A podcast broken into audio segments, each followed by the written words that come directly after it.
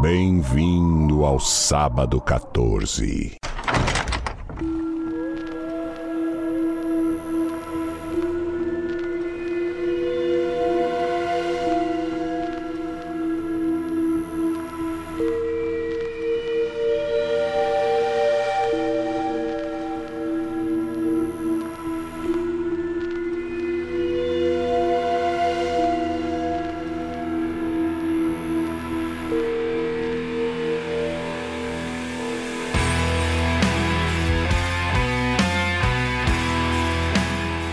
Está começando mais um episódio do podcast Sábado 14, o seu, o meu, o nosso podcast de cinema. A gente não tem slogan, não tem abertura fixa, então cada vez eu vou inventar alguma bobagem nova. Tem aqui comigo o Marcel Fitz. Bem-vindos de novo, eu vou, eu vou investir no bem-vindos. Bem-vindos, todo mundo no, ao Sábado 14. É, essa é minha, eu já peguei, agora é minha. 2020 é foda e tem muito podcast, então vai estar, tá, algum tu vai estar tá imitando na abertura. Ah, mas daí, putz, se as pessoas soubessem a metade dos, do que, que nós estamos imitando, de certo ponto.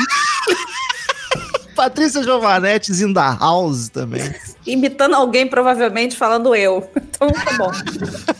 Queridos ouvintes, nessa altura do campeonato, acho que a gente não precisa mais estar tá lembrando que a gente não é crítico de porra nenhuma, né? A gente só tá pra bater papo, acho que vocês já ouviram o episódio suficiente, já estão com uma noção boa disso, então a partir daqui não vou precisar avisar mais, amigos. Os que tinham que sair já saíram, que estão pra chegar, que se acostume. Mas eu quero avisar no começo, porque a gente tá começando, a gente tá começando a gravar há pouco, podcast engatinhando ainda, então ainda acho bom lembrar logo de cara nossas redes sociais, que é arroba podcast sábado 14 14 em todos os lugares, tanto no Twitter, no Instagram. E aí tem as nossas pessoais, mas daí tu dá uma pesquisada também. Mas Facebook também, podcast sábado 14, que é sucesso. Quero agradecer rapidamente de novo pessoas que nos ajudaram de graça ou nos dando um descontão com seus serviços. Estão em nossos corações. Que é Kiko Ferraz, a voz linda da vinheta de abertura, Geles Machado, o cara que criou a vinheta, fez a vinheta, Gustavo Blanc, o cara que fez a nossa trilha original, compôs a nossa trilha, e Thales Garcia, o cara que fez o nosso logo, nosso logo bonitaço. Tem duas versões, inclusive, que uma não tem nada a ver com a outra, mas eu amo as duas. e vamos lá hoje falar de Don't Brief, que eu me recuso a usar o título em português desse filme. Cara, eu gosto, cara. Eu vou dizer que eu gostei. Vende um negócio. Nas, nas trevas. Vende uma parada, mas eu gostei. Depois a gente adentra mais essa questão do que vende, mas eu gostei. Parece coisa dos trapalhões, né? Em português. Os pirata, o homem Os nas pirata. trevas.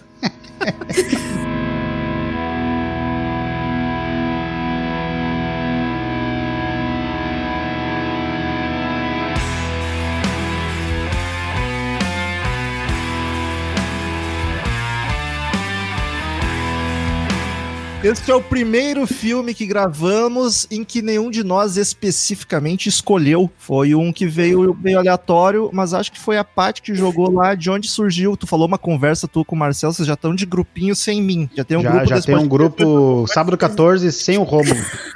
Isso. A gente já tá fazendo um motim, Romulo. A gente não tá gostando de você como host, estamos pensando aqui em outras possibilidades Mas no andamento. Foi um filme que a gente ninguém tinha visto de nós três, né? Foi Ou semana já, passada que a gente tava gravando. Ah, o Romulo já tinha visto. Ah, eu vi no cinema. Eu vi no cinema. Então. Eu vejo no cinema as coisas. Eu apoio a cena. Fura a quarentena pra ver coisa no cinema. 2016, cara. Já tinha pandemia. Fico até surpreso, então. Vocês escolheram as cegas, assim. Oh, Isso foi total sem querer. Vocês escolheram sem saber que o filme era bom. Acho bom, já joguei aqui o spoiler. É, a gente tava conversando é, antes de, de gravar, falando de alguns filmes, e o Marcel citou esse, por acaso. E aí, essa semana a gente pensando, ontem ontem a gente pensando no que gravar, e eu lembrei dele, fui tinha na Netflix e jogamos aí. Filme de 2016, um curtíssimo, inclusive, uma hora e 28, bem curtinho. Graças a Deus. Ritmo bom pra caralho, o filme não para, vai direto ao ponto. Uhum. Marcel, quem é o diretor, roteirista e essa ficha técnica aí? Temos o nosso diretor é o Fed Álvares, ele é diretor e o roteirista. Uh, ele, nosso queridão, até então não era queridão, mas eu descobri que ele é o diretor do do, do remake de Evil Dead. Olha a ligação feita aí, sem querer, totalmente sem querer. O pessoal do terror é tudo amigo. Tudo amigo. E aí, o, pro- o produtor é o Sam Raimi. Só pra. Eu Tão- ouvi tão um tudo pa junto. pa parentesaço agora por causa disso. Eu ouvi um papo de que o Ari Aster e o Robert Engels eram amigos de infância. Tipo, caralho. que Não sei. é? Mas que vila boa deve ser essa aí que os dois, os dois É criaram. a Vila dos Chaves, né, cara? Nossa, só desgraça na vila. Mas graças a Deus saiu isso aí que saíram. Mas enfim, eu também não, não conhecia de nome o diretor e fiquei surpreso que ele fez um, um- dos Millennium. Sim, o último, né? Que eu, eu acho que esse último não assisti ainda, mas fiquei surpreso. É, eu também não vi. Mas eu, eu fiquei feliz agora em ver que ele fez o. em descobrir que ele fez o Evil Dead. Porque é um filme que eu gostei, como a gente comentou no podcast anterior. Se Deus quiser, foi o anterior. Mantenha a sequência, por favor. Vamos manter a sequência. E, e ele é um diretor bom, cara. Depois a gente vai entrar mais nessa situação. Mas ele é um bom diretor. E o outro roteirista junto com ele foi o Rodo Sayagues, que também roteirizou A Morte do Demônio, o remake né, do Evil Dead de 2013. São amiguinhos. Jogando, jogando o nome do, do Fere Álvarez na, no Google, eu recebi uma informação que eu não sabia e fiquei triste já. Em 2021 vem o Don't Breathe 2. Esperamos seja fake news isso aí. A pandemia, o cara já tá sem fazer nada dentro de casa, já tá aí pensando demais. Quando pensa demais, meu amigo. Vou estragar boa não minha... Vou tentar fazer uma franquia com algo bom pra ver se dá certo. Va- vamos seguir o, o meu querido Sam Raimi e estragar minha própria franquia? Vai, bem capaz acontecer. Ah, mas olha só, Sam Raimi na tabela meio que acertou ainda. Não vamos dizer que estragou. ele meio que acertou. É, exato. Ele tem um O cara não. pô, 65% ali. O cara pode não ter essa sorte de meio que acertar no fim das contas. E, e tem tudo, porque não é. A, a- diferente do Evil Dead é um filme. É um filme de suspense sério, né? Não tem nada de trecheira e nem de E piadoca. que, e que já adiantando, não, não, não tem espaço pra gancho. Não tem uma coisa É. assim. Acho que acabou bem. Troço, acabou. Paty, se, se pensar assim de, ah, vamos tentar sugar o que dá, até tem, mas vai ser uma merda. Mas até tem, sabe? Não, mas não tem, não. Tem. Você encerrou tão bem, cara. Ah, Acho olha, que não dá, merecia. me dá 10 minutos eu escrevo uma sinopse aí. Não, mas, pô, mas- É por causa dessa, de pensamentos assim que nós temos tanto filme bosta. né? Exato, eu não queria que tivesse também. e é por isso que o sábado 14 vai sobreviver a isso tudo. Sempre tem um Marcelzinho pra fazer um filme pra gente Com tempo e dinheiro, né? O problema é que o cara não tem dinheiro, esses caras tu tem dinheiro pra fazer.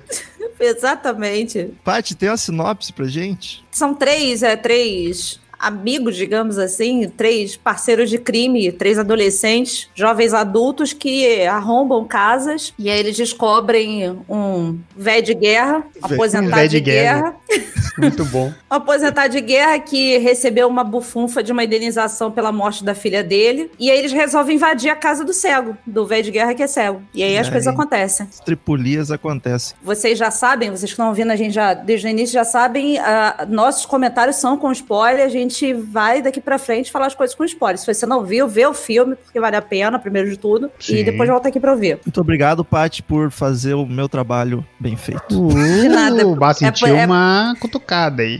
É Não, por isso que eu é e Marcel, é por isso que eu e Marcel estamos fazendo um grupo por fora, Romo. Pra começar, então, o papo eh, mais genérico, assim, sobre o filme, eu achei muito bacana a vibe dele de filme de monstro. Eles Sim. tratam o cara, co- a- a- eles tratam, assim, a, a direção, os enquadramentos, os movimentos de câmera, aliás, belíssimos movimentos de câmera, enquadramento, foi a primeira coisa que me chamou a atenção no filme. Eles tratam o cara meio que como se fosse um monstro, assim, apesar do filme não ser terror, ser suspense, mas o clima dele eu achei muito bacana, essa forma que eles trataram, o cara. Ah, O velho de tecnicamente, tecnicamente, eu acho que o filme é. Olha, eu me impressionei porque a qualidade do filme eu gostei muito, sabe? Me chamou muita atenção, cara. A qualidade é gigante. E esse esquema deles tratarem como, como um monstro, sabe? É- ah, é- me pegou muito de surpresa. Porque eu tinha, pelo trailer, quando saiu, eu tinha uma ideia de como poderia ser, como eles vendem no trailer, né? E essa ideia me deixou muito encucado, porque eu achei que o filme ia ser muito mais simples do que ele é. Ah, depois, quando a gente for começar a falar mais da história, eu comento o que, que eu tinha em mente. Não, eu tive também essa impressão também. Que eu pensava Fosse ser assim- mais direto. não, mais e reto. até, e até em questão de de significado, sabe? Eu achei que, tipo, a, a graça de um filme de suspense, né, é tu ficar apreensivo pelo que, que tu considera o mocinho da história, ou a vítima da história, no caso a vítima, né? Uh, e no caso ali, pelo que o trailer vende, tu vê, tipo, tá, é um filme que tem uma reviravolta. O trailer já vem disso, então não, não é spoiler nenhum. Os caras vão, vão assaltar o cego e o cego dá uma canseira no, nos caras.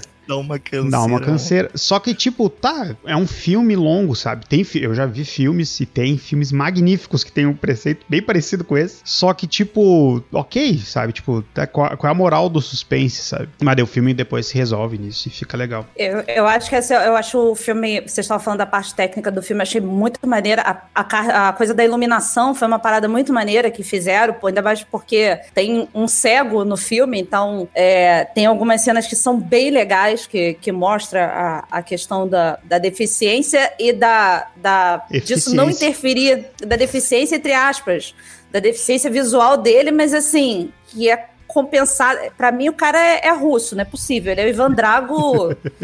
ele veio da guerra do, junto com o Ivan Drago, porque o cara realmente é um monstro. Não é possível. E a, a saída que o filme, o diretor encontrou para fazer as cenas escuras, eu achei muito bacana. Que é um Night hum. Vision, mas não é Sim. aquele verdão, é um. Ele só. É difícil explicar. Ele é, é clareou a escuridão, né? É, a Night Vision um tem uma versão que é, que é só clara, assim, né?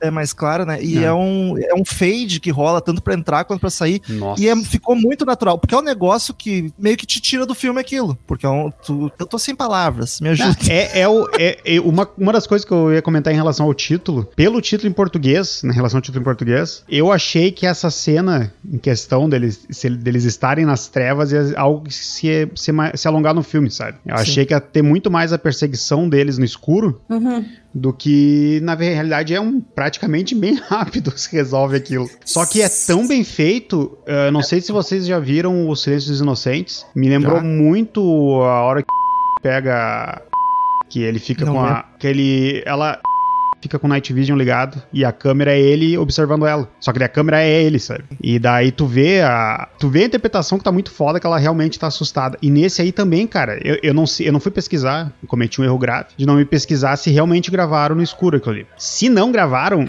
meus parabéns pros atores, porque tá foda. Eu, eu acho só que talvez poderiam ter explorado um pouquinho mais essa questão dele ser cego e ter nos colocado na posição dele algumas vezes, em, em alguns momentos, assim, sei lá, é, ficar um ambiente totalmente escuro e a gente escutar os barulhos de alguma forma e tal. Colocar a gente, imergir a gente em alguns momentos dessa forma. Eu não sei se daria certo, mas existe um outro filme que agora eu não tô lembrando o nome, eu comentei com, com o Marcel, inclusive, sobre isso, que é, é, é uma mulher que ela é surda, é um filme de terror também, que ela é surda, e é, o filme coloca a gente na posição dela surda, às vezes os barulhos somem, então é, eu acho legal essa, essa imersão que às vezes o filme pode proporcionar. Como no próprio, meu Deus, que saiu há pouco tempo no, no cinema também, da, Lugar da família, Lugar Silencioso, que é aquela coisa sem trilha Atenção, sonora, né? Exatamente, sem trilha sonora, aquela parada bem simples, bem crua mesmo. Mas eu acho que também, assim, é, já adiantando, eu acho que não tem muita coisa que comprometa é, de forma técnica no filme, não tem nada. Acho que o filme é bem. O roteiro ele vai ali e ele vai te dando cambalhota e cambalhota e cambalhota, e tem uma hora que você acha que é uma coisa e depois é outra, e depois é outra, e depois é outra, e vem outra e volta, e você não sabe mais o que, está acontecendo, mas tudo é explicado e acho o ritmo do filme muito bom. Ele voou, assim, foi muito rápido. Achei demais isso. Eu, eu concordo contigo, Paty, essa questão de que ia ser bacana ele trazer a cegueira pro telespectador também, né? E é uma das críticas que eu tenho. Eu, eu também não sei como que daria pra fazer isso e ficar bacana, mas acho que ia ser legal se conseguisse. E é uma das críticas que eu tenho ao filme que não chega a ser grave, mas eu acho que o telespectador fica muito passivo assistindo. Não, mas... a gente tudo e não só nisso, eu acho que até na empatia com os personagens, porque tá, ele até dá uma profundidade, mas é um filme onde nem, todo mundo ali é escroto. Todo mundo que não, não, esse, não esse antes de entrar nesse ponto que eu também quero desenvolver ele, eu só quero comentar uma, em relação ao de explorar a visão dele. Eu acho que nisso ele, ele não optaram nisso pela questão que nem tu comentou no início, Romulo, de tentar vender ele como um monstro, sabe? Porque tem várias sim. cenas nessa parte, principalmente nessa parte que estão no, no breu total, que a câmera tá focando os ladrões lá e ele começa a andar para trás e ele some. Sim, E é muito tão genial essa cena. Eu achei que lá É. tão bom. Que, cara, é tão sutil que ele, ele tá simplesmente parado pra ouvir. Só que, Sim. tipo, tu não tá ali no momento. A cena não é pra te, importar com ele. É pra te importar. Ele, eles tentam forçar pra te, importar com os outros, com as vítimas, no caso, né? E ele simplesmente some, ele vai e desaparece. E isso é. Porque, claro, vem toda a questão narrativa. Ele tá usando em van- na vantagem dele, porque ele não enxerga os outros. Daí botou todo mundo na mesma situação ali. E eu achei de uma genialidade tão foda essa cena, cara. E Só é muito que- massa como, como inverte. Porque, tipo, cara, uma pessoa cega, ela tem bem menos vantagem do que alguém Total. que, com a visão numa hora dessas. Mas no momento apagou a luz, inverteu 100%. Não, estrategicamente, estrategicamente o velho matou a Pauli. É, muito, foi uma ideia muito genial. Tanto que lá fora, na hora que, que o- os garotos é, são dois, dois homens e uma mulher, e eles estão comentando, ah, aqui tá tudo escuro e tal, aí o cara ainda fala, pra ele a luz não faz diferença, pra ele a luz é inútil. Bom. e aí dá esse plot lá na hora lá da, da É, cena. isso, isso é uma coisa também que tem, que tem que elogiar o roteiro, porque eles vão dando, tanto o roteiro quanto a direção, que eles vão dando esses sinais, eles vão antecipando tudo que, não que vai acontecer, mas eles vão te dando a solução de tudo que vai aparecer, sabe? Tipo, quando eles entram na casa, eles já mostram numa transição o espaço que tem da ventilação, mostra o sininho, mostra Mostra a, a- a coisa caco, de ferramentas. Aquele caco de que- vidro no chão, sabe? Isso não, não é algo, meu Deus, que, que excepcional, mas te mostra. solu- é, Desculpa o palavreado, gente, mas é que não sai nenhuma solução do cu durante o filme, sabe? Ele te apresenta tudo aqui, ó. Tem todo o setup aqui é organizado e o pessoal vai usar depois, sabe? Eu achei fenomenal isso. Desculpa. Tirando lá pra frente um pouquinho, mas é, eu concordo contigo nesse sentido. O filme, em nenhum momento, ele tem o, o- uma parada assim, meu Deus, como é que isso aconteceu e tal? Olha, que solução, mas que não veio do nada. Tem, Marcel? Você, Tem na sua um, opinião? tem um que eu olhei assim, eu não, eu não revi, mas eu fiquei com muito a pulga atrás da orelha na hora do, da picaretagem lá. Não da picaretagem, não da tesourada. Porque eu olhei Ah. assim, ele não tava errando, ele tava em cima do cara. Ah, então, mas essa parte pra mim foi genial, porque eu levei um susto. Não. Na hora que eu descobri que eu, Ai, não era o que eu pensei. Mas aí que tá, eu não voltei pra confirmar, mas eu fiquei com muita impressão que ele realmente tava em cima do louco, tá ligado? Daí, porra, tu é- sabe, o cara, o cara aquele ninja do escuro e me errar aquela tesourada ali é Esse- muito rateado. Esse é um dos maiores defeitos do filme pra mim. O roteirista decidindo o superpoder do velho quando ele quer e quando não quer ele é um cego perdidaço. em alguns momentos, assim, Não, eu- desnivelado. Esse foi o único que me incomodou, na real. Esse foi realmente o único momento que me incomodou, porque eu fiquei muito com a impressão que ele tava montado no cara, que ele realmente tinha dado uma chave do cara ali, subido nele, e, sabe, tipo, eu fiquei com essa impressão. Não voltei pra ver, não retornei, não voltei os 10 segundos pra não perder a. Mas e se o garoto na hora não puxou? Mas aí que tá, Entendeu? aí que tá, Paty. Eu fiquei na impressão que ele tava em cima do cara, que ele tinha derrubado o guri e, su- e montado no guri, sabe? Mas Bom, aí que assim, tá, pra mim não funcionou. revi, não que pra mim revi. funcionou. Daí, voltando à discussão, agora eu vou puxar um. um- a gente mistura muitos assuntos, tá ligado? É foda, cara. Tem tanta coisa pra falar e a gente vai. Ah, voltando A gente, podia, a gente podia falar do elenco primeiro, né? Pro pessoal. Não, vamos, vamos deixar o elenco pra depois, vamos terminar o assunto. Primeiro, Pior, pior host.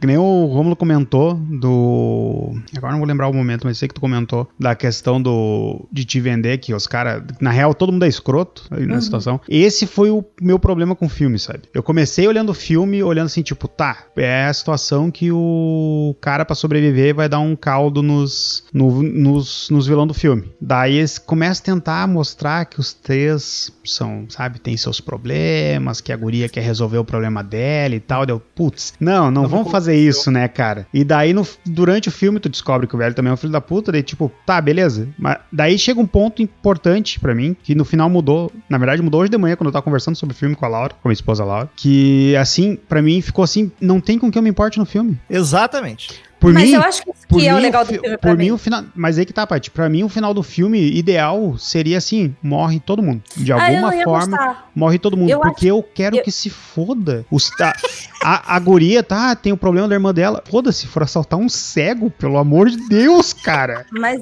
eu não ia gostar se morresse. Eu acho que ia ficar uma merda o final do filme, porque o final do filme tem a, Ah, não. justamente a parada da compra da, da, da- da é, coisa. mostra que, da mostra puta, que os dois são filhos da é. puta. Isso, daí que é tá. A, você a parte quer quer sequência, a parte Não. quer sequência.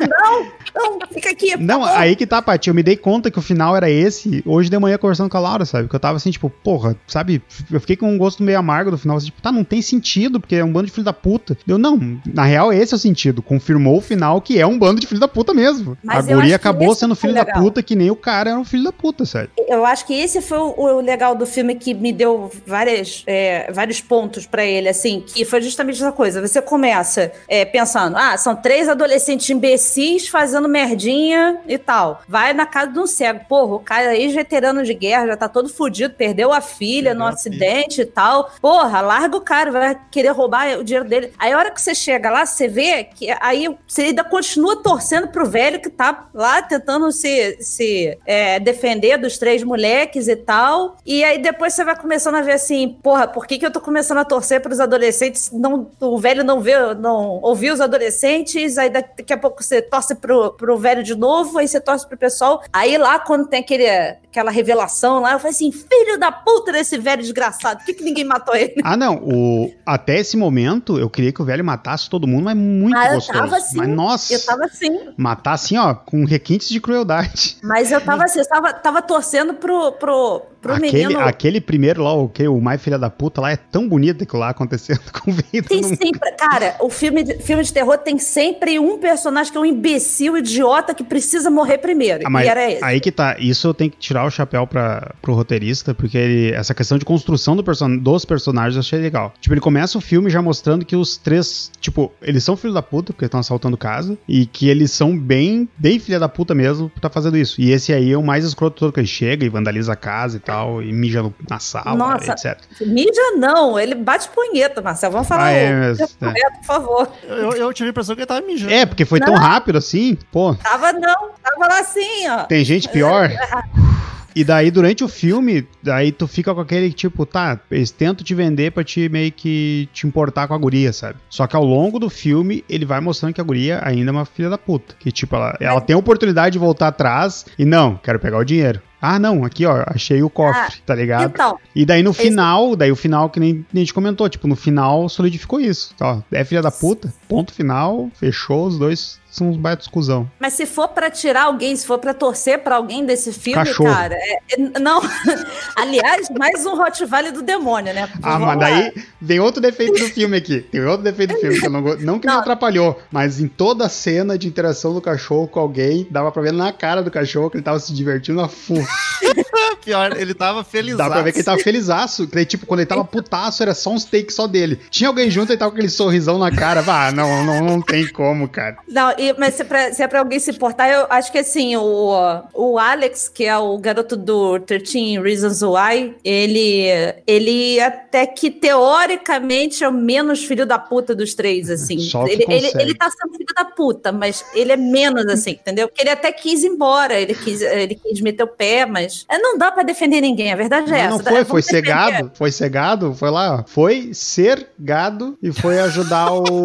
Caralho! e foi ajudar o. vé- Foi ajudar a roubar o velho cego. Ah, paixãozinha. É, aí que tá. Tá- Bando que E nunca. desgraçado. Bando que Aquela desgraçado. chave bonita que ele Ban- tomou. nem- Sem tomar, né? Tomou sem tomar, né? Isso, Tomou é no, premeditado. tomou no sonho só. Mas pra mim esse é um dos principais defeitos do filme é que a gente não se importa com ninguém e aí tu fica muito telespectador, tipo, vamos ver o que, que vai dar. Não, não chega a ser um defeitaço, até porque eu acho o filme bom. Só que em contrapartida eu acho que ele, ele pontua muito no sentido de que ele podia ser um filme muito mais simples e acho que ainda ia ser bom se ele fosse direto ao ponto. É isso aqui, isso aqui. Mas não, ele se deu o trabalho de criar um backgroundzinho dos personagens, de fazer uns plot que não precisava, tá ligado? E, É. e enriqueceu bastante, assim, achei muito bacana. É, é- é, essa coisa que o Marcelo tá falando é, é, me incomodou um pouco, essa coisa justificativa pra roubar coisas, assim, tipo, ah, vamos justificar por que eles querem roubar. Um, porque o primeiro de todos é um filho da puta que deve dinheiro lá pro o dono da gangue dele lá, quer sair por cima. A garota, porque tem a, a mãe, que é uma drogada escrota, e a, a irmãzinha dela, tadinha e tal, precisa tirar ela daquele mundo pra não ser igual a ela. E o outro garoto, a motivação dele é: eu só não quero que a minha amiguinha apaixonite não se foda. É só essa a Quer- motivação ele dele. quer comer a guria. O... 嗯.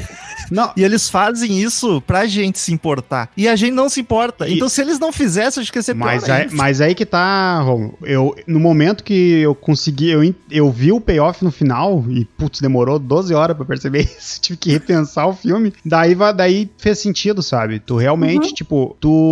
O final é esse, tipo, não tem que se importar e, e realmente pontou que, tipo, terminou que não. Bando de filho da puta, sabe? Não tem, não tem que Mas se importar. isso que me deu pontos pro filme. É, eu Isso foi puta ponto. Até eu perceber isso, eu realmente tava. Tinha perdido ponto nisso, que eu tava, tipo, que nem tu comentou. Eu tô vendo um filme que eu não me importo com ninguém, que eu quero que todo mundo morra, que aquela casa exploda, que o cachorro consiga fugir. e, e fique por essa, tá ligado? Mas, mas, apesar de não se. Isso é um puta mérito. Apesar de não me importar com os personagens, o filme consegue, mesmo assim, te deixar tenso. Ah, total. Sim, o tempo todo. Total. O tempo todo. O Dom Brief é pro telespectador. É, qua- praticamente isso. Caralho, mano. Te dá pra... achei- tecnicamente eu achei muito foda por isso. Os enquadramentos, a trilha sonora, o, o movimento de câmera te deixa muito tenso e aflitivo. assim. E quando começa a desgraceira, vai até o fim. tá Mas eu acho que não é nem para. aflitivo, eu acho que é mais curiosidade de como, como vai se resolver aquilo ali. Já que tu também não torce pra ninguém, tu não, tu não tem um final que tu, vis- que tu deslumbra, tá ligado? É, tu Mas aceita qualquer coisa. Exato. É que a parada assim, a todo momento o filme te dá, parece que vai resolver, mas não vai. Mas assim, ao mesmo tempo você sabe que não vai resolver com 10 minutos de filme, Exato. o cara tentar abrir a porta e sair ir embora e nada acontecer. Não vai. Então, já- é, o filme ele te dá essas coisas, tipo, olha, não vou resolver essa porra agora, aguenta aí. Então, é isso que eu acho legal também. O filme também não fica fazendo você de marionete o tempo todo. Tu sabe que vai acontecer mais pra frente, não é agora. Até, até porque o filme começa com um spoilerzinho, né? Ele Sim, começa ah, com e eu uma achei-. Achei isso genial, cara. Eu achei isso genial. Tu sabe que quando. Isso reassistindo pra ver como eu não lembrava. Quando eu vi essa cena inicial, eu não gostei. Eu pensei, pra quê? Agora a gente sabe que vai dar ruim, que a guria vai gostei. vai estar morta, que a guria vai estar morta no fim. Só que aí, como não é o fim aquilo, aí eu curti. Porque não Então. é. Aí tem mais coisa depois daquilo, tanto que a guria não está morta. Sim. É exatamente isso. Por isso que eu gostei. Porque começou o filme, eu falei assim, porra, já sei que alguma merda vai acontecer com a galera que vai entrar lá. Porque já começou. O filme já inicia com ah, um take de cima, né? Sam Raimi com a câmera lá de cima, voando. Pegando um take do cara, do velho, é, puxando uma mulher pelos cabelos. E aí vai cada vez mais aproximando, aí depois corta pros três assaltando lá a primeira casa. E aí você já sabe que um- a garota que ele tava arrastando é a, a, a garota, é A a, loira, a Rock. é uma loira. Melhor nome de, de personagem, Rock. Não, e o, é, ela o Rock, o outro era o Money, era codinome, eu não, acho, não né? era o Rock, era a, Rock. Sim, era Rock, daí tinha o Money e o outro, não sei, o outro não tinha codinome. Alex. O outro era só Alex. Alex. Ele não é descolado o suficiente. Não tem Não, codinome é- de é o bandido. Alex- Não, é o Alex do Street of Rage. Pronto, ele jogava videogame demais. Ladrão, ladrão não foi preso, não sei lá.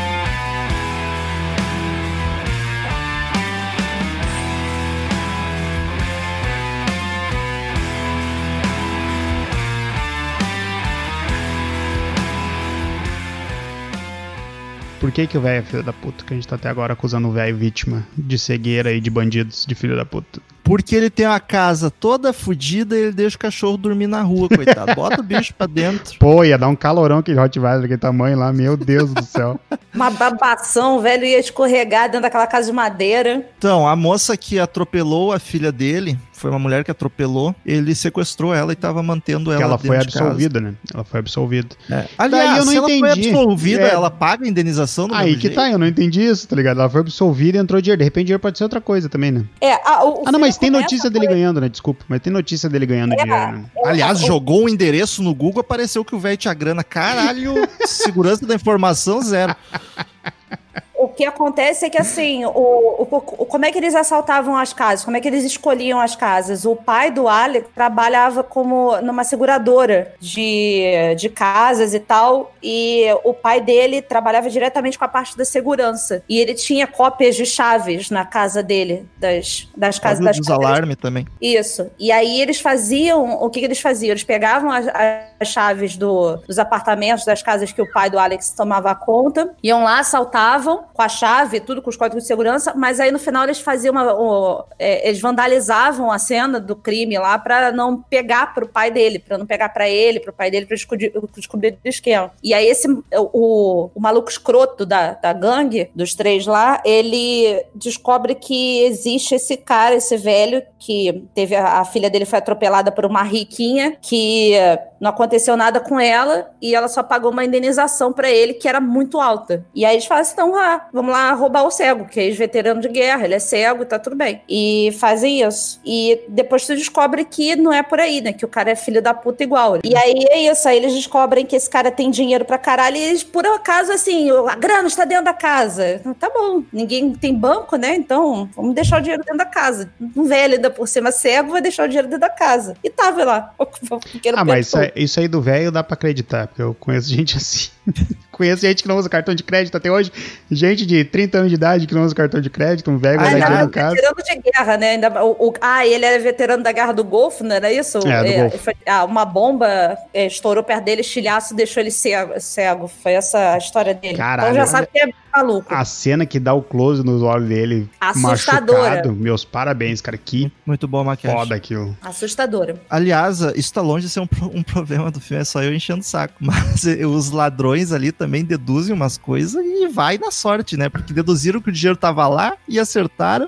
E a outra, ele deduziu que ah, a luz não importa pro velho porque ele é cego. Ok, tá bom, suspensão de descrença. Mas existem níveis e níveis de cegueira, né? Inclusive luz, o cara pode perceber. Mas tudo bem, foda-se. Ah, não, mas é, aí pressuposto que o cara era 100% cego é, de tudo. É, sim, mas acho justo, tô só enchendo o saco de graça mesmo. Não tiro pontos por isso, não. Não, eu enchi o saco por eles acharem que o dinheiro tava dentro de casa, porra. Ah, como é que eles sabem que o dinheiro tá dentro de casa? Vai, vai assim do nada? Ah, não, isso sim. O velho ter o dinheiro dentro de casa não me, não me incomodou, mas é, eles ah, deduzirem e arriscar. Mas aí que tá, a questão deles deduzir, tanto que eles deduzem e eles estão indo na dedução, né? Vamos ir, vamos sim. ver se tá lá. Mas o arriscar, cara, é um velho é um cego. cego. né? Isso Gente, mostra, isso mostra o quanto filho da puta os três são, cara. O pior de tudo é você mexer com, com um veterano de guerra, gente. Todo mundo é maluco. Ah, mas, não vê o Rambo, o que, que aconteceu mas é cego, mas o Rambo não é cego. Pior ainda, tá com os sentidos aguçados da guerra, porra. Piorou tudo. O maluco tomou soro lá da, da guerra. Lá, Nossa, soro... eu lembrei da cena do que o cara vai tentar dopar o velho com cloroforme e o velho tá sentado na cama. Que, que foda. Esse cara, nosso amigo Rodo, o, não é o Rodo ou é o Fed, o diretor? Agora me confundi. O é, Fed, o, é o Fed. Fed. O Rodo, o Rodo é o co-diretor. O, Fe, o Fed, ele consegue fazer uns take tenso, assim, tipo, no detalhe, sabe? Esse da cama é muito bom, esse dos olhos, o close que dá nos olhos dele quando ele tá na escuridão toda, que mostra bem a cicatriz do olho. É Eu gosto até demais. de umas mais bestinha, o tiro na boca do cara que dá um slow motion, essas estilizadas achei bacana também, o velho caindo no buraco Sim. no final Não, câmera lenta. Todo, todo ele andando, toda vez que ele aparece, tu vê que a maioria das vezes que o velho aparece na casa é realmente do nada, tá ligado? Sim. É... Ele não faz barulho, o cara. Sim, o velho não faz, o velho ele, ele, flutua, ele parecia a avó do, do meu marido que de madrugada a gente ia beber água, ela aparecia do nada. Já vou no banheiro. Aí apareceu Meu do céu. Jesus Cristo. Se Sério? tem uma coisa que eu tenho medo é de coisa planando. Meu Deus. Sério? Nossa. A, a morte lhe cai bem, tem um, é uma das. Fazendo um parênteses muito gigante agora, pode até cortar isso. Não sei se vocês já viram A Morte lhe cai bem, do Bruce do, Willis. Isso, é maravilhoso esse filme. É, é, um filme, é uma comédia. O cara consegue. Uhum. Duas mulheres tomam um elixir que elas não morrem mais. E o cara é. O marido de uma delas é maquiador de defunto. E daí eles começam. ele começa a maquiar elas pra elas não envelhecerem, tá ligado? E o filme é só comédia, porque as mulheres não morrem, dá pra um monte de putaria. Só que tem uma cena que do nada, sem explicação nenhuma, tá o cara no hospital e me vem duas freiras flutuando. Assim planando assim no corredor. E eu, quando eu tava olhando esse filme, eu fiquei, puta que pariu, que merda é essa, cara? E tipo, o filme não tem nada de terror, tem só essa cena que é o diabólica, tá ligado? É muito bom, cara. Adoro esse filme, é muito foda. E aí era isso, o velho aparecia do nada. E, mas assim, o início do filme, na hora que os, os, os três entram na casa, depois de muito. É, é, eles conseguem entrar pela janelinha do banheiro, porque nenhuma das chaves abre e tal. E aí o início, aí tem esse take que eles começam a, a procurar pela casa e aí vão no quarto do velho. O velho tá com a televisão ligada, com que provavelmente é uma gravação da filha dele, criança, né? Pouco e aí já me deu medo. Falei, Doen, porra. Doentaço. Doentaço. Falei, o cara Recuperou. dorme, o cara dorme escutando fita VHS da filha morta. Vamos superar isso aí. Nem Roger Waters faz isso. Aí, Até onde a gente aí sabe. a câmera começa a passear pelo quarto, que eu acho genial. Aí vai e mostra embaixo da cama já a querida Magno dele lá, deitadinha lá, Dirty Harry ficou feliz com isso.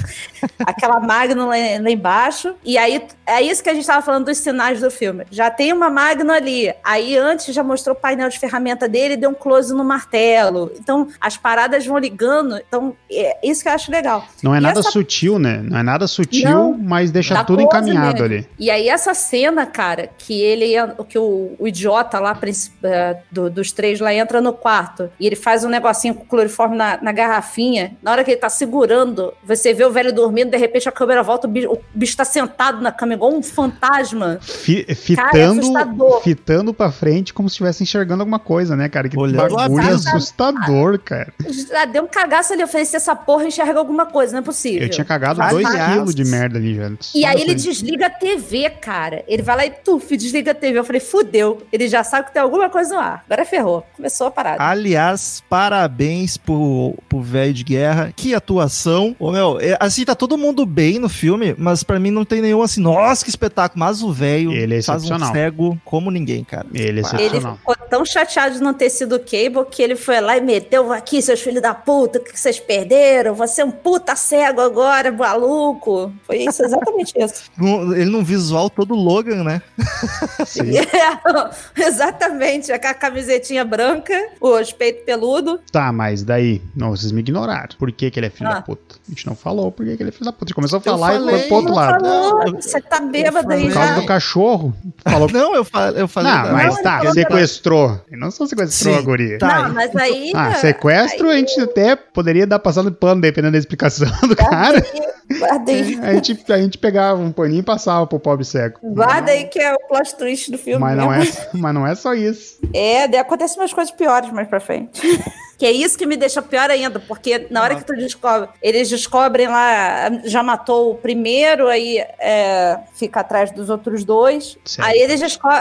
Aí isso que me fez, que eles descobrem que a garota que atropelou a filha dele, ele tá mantendo ela em, em cárcere privado. E aí tu já acha assim, porra, de repente, discutindo o filme aqui em casa, por exemplo, a gente já pensou assim. Aí ele mata a garota, porque ele é- é cego, né? Ele vai atirar e atira na garota que ele tava mantendo em cárcere privado. E ele fica transtornado. Então você já acha assim, porra, será que ele tá mantendo a garota em cárcere privado, substituindo ela pela filha? Será que é a filha dele que não morreu e aí ele tá mantendo Eu- ela lá? Eu imaginei, Então, na hora que ele dá aquele fiasco, eu, eu imaginei que tinha ocorrido aquilo ali, só que de outra, da, da via mais ilegal ainda, né? Mas eu, Mas eu achei que era. foda, mais esse plot twist que também não precisava. Se fosse só pra se vingar mantendo, já, já servia. E eles ainda botam mais um plot Mete pra uma deixar que- mais, Mas mais louco. melhor velho. ainda. Mete uma parada monstruosa mesmo, sabe? Tipo, Isso. E aí, e isso que me, que, me que, que eu achei legal, porque quando ele abraça a garota, o corpo dela e tal, e ele começa a chorar, você começa a pensar um monte de coisa. Pelo menos eu comecei a pensar um monte de coisa. Falei, porra, o velho ficou maluco, já tá. Pegou a garota que matou ela, tá com é, Ô, síndrome de Estocolmo lá. Ô, Paty, mas se tu reparar, tu, tu vê a pancinha ali na hora que ele abraça ela. Não reparei, cara. É Tu isso vê? que me deixou. Tu vê, eu olhei assim eu pensei, putz, ele engravidou essa louca, sabe? Mas isso não reparei. Não reparei Também não- mesmo. também Até não porque peguei. eu também tenho pança e não tô grávida. Então, Ah, mas tanto faz. Temos, temos que ver o contexto. Eu também tenho pança e não tô grávida, mas temos que ver Então todo o contexto que bom, do... né? temos que ver todo o contexto da história. Não, na hora que ele Marcelo faz, porque ele faz uma fiasqueira, tipo, gritando minha filha, não sei o quê. Daí, na primeira vez que ele grita, eu pensei, tipo, tá, mas não é a louca que sequestrou a guria, que matou a guria? Só que depois quando ele abraça ela, tu vê um volumezinho assim, deu... "Ih, ih". Não reparei.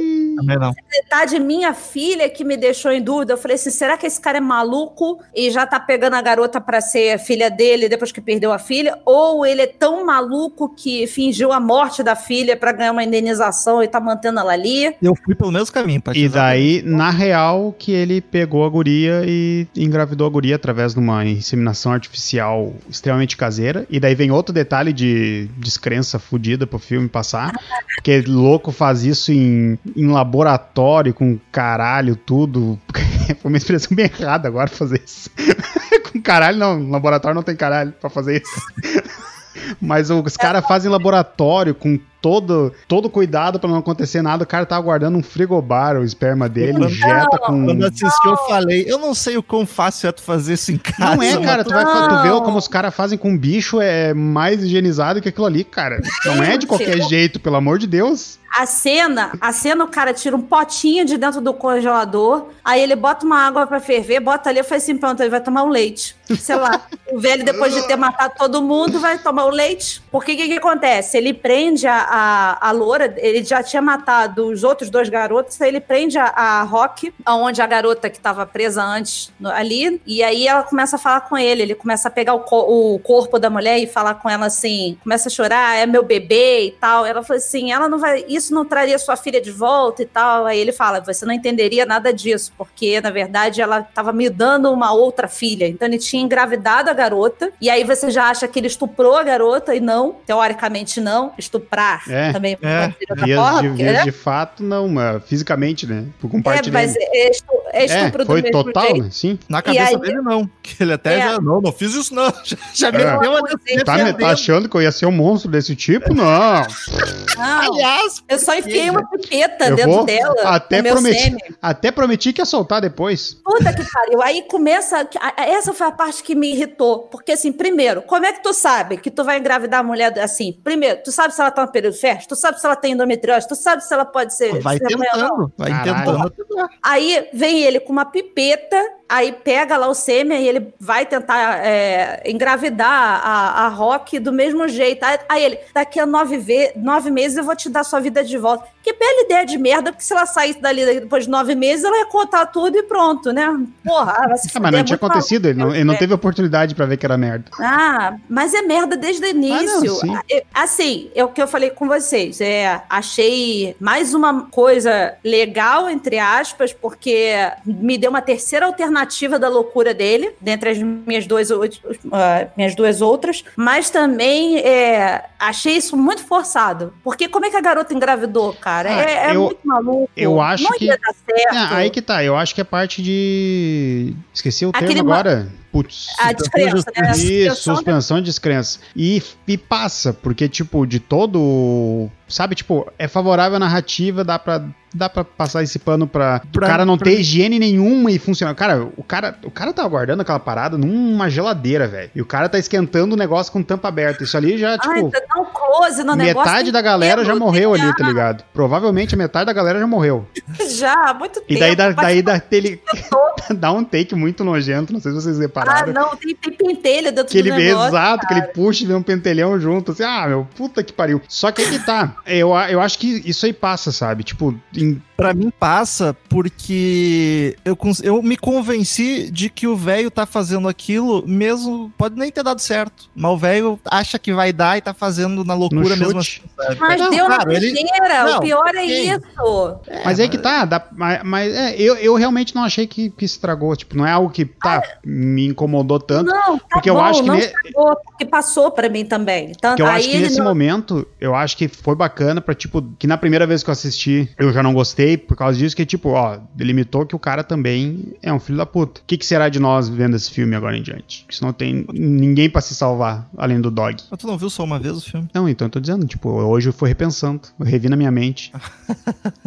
Mas é isso, o filme ele vai te dando camadas cada vez mais profundas da- da- de quão filha da puta cada um deles é, assim. Sim. Tirando o primeiro que morre, que não tem tanta profundidade, que é um papel tão merda dele, que é- morre Ele- logo essa não, desgraça, não acabou. precisa explicar muito pra te ver que ele é um filho da Não, puta. não precisa. Eu quero, eu quero deixar meu esquerdomacho interior falar e eu quero falar sobre essa cena. Eu não me importo de um filme ter, ter cenas escrotas e desconfortáveis e gatilhaço. Eu acho que faz parte do cinema, tá representando uma ficção, desde que esteja, tenha contexto, né? A gente até comentou de algum outro filme que teve uma que a gente achou Evil Dead. Evil Dead. Foi Isso. do Evil Dead. Semana É. passada. Nesse filme não me incomoda, assim, incomoda porque a cena é tensa, quero saber a opinião da parte, pra ela deve ser muito mais, mas acho que o filme no contexto funciona direto, não achei nada gratuito, mas achei muito bacana a resolução que ele dá e ele dá meio que uma um alívio que a- a- rola, uma- eu esqueci a palavra, rola uma catarse da guria depois quando ela se solta, e o filme não deixa ele conseguir concluir o ato também com ela, e quando ela se solta, ela ainda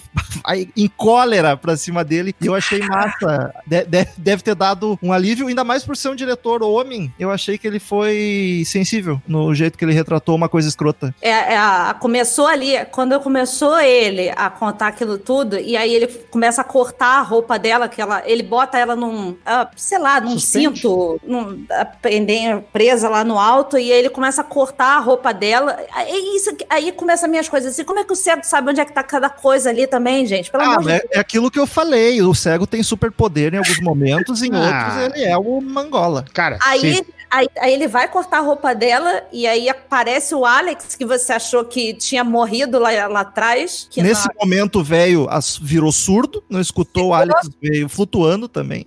que, eu- que eu achei, que eu tomei um susto, eu falei assim, eita, ele não morreu. Aí eu fiquei, vai, igual o Chapolin ouvindo, eita, não morreu. E aí ele dá uma martelada, o martelo que deu close lá no início, dá uma martelada na cabeça do, do, do velho, e ali você acha que, que ficou tudo bem. Só que ela, ela pega a que tava cheia do sêmen dele lá enfia com uma Caralho. força na boca dele, maluco, que eu queria enfiar aquilo dentro da goela junto dele. Eu não sei se era mais nojento ou dolorido, cara. Porrada que ela Não, dá foi. Eu queria enfiar aquilo ali dentro dele, não era dentro da goela, não. Eu não sei como não matou. Eu não sei como não matou o velho. Ah, ali não. Eu não sei como não matou a martelada. Também. Eu falei isso, eu falei assim, ele tá se mexendo. Eu falei com meu marido, Felipe, ele tá se mexendo depois de uma martelada. E ele, foi só uma martelada. Eu falei, Caralho. deixa eu só uma martelada. Caralho. Foi só um. Não é nem martelo. Tipo, é uma marretinha, um negócio com um bloco de ferro. Isso. O próprio gurizão.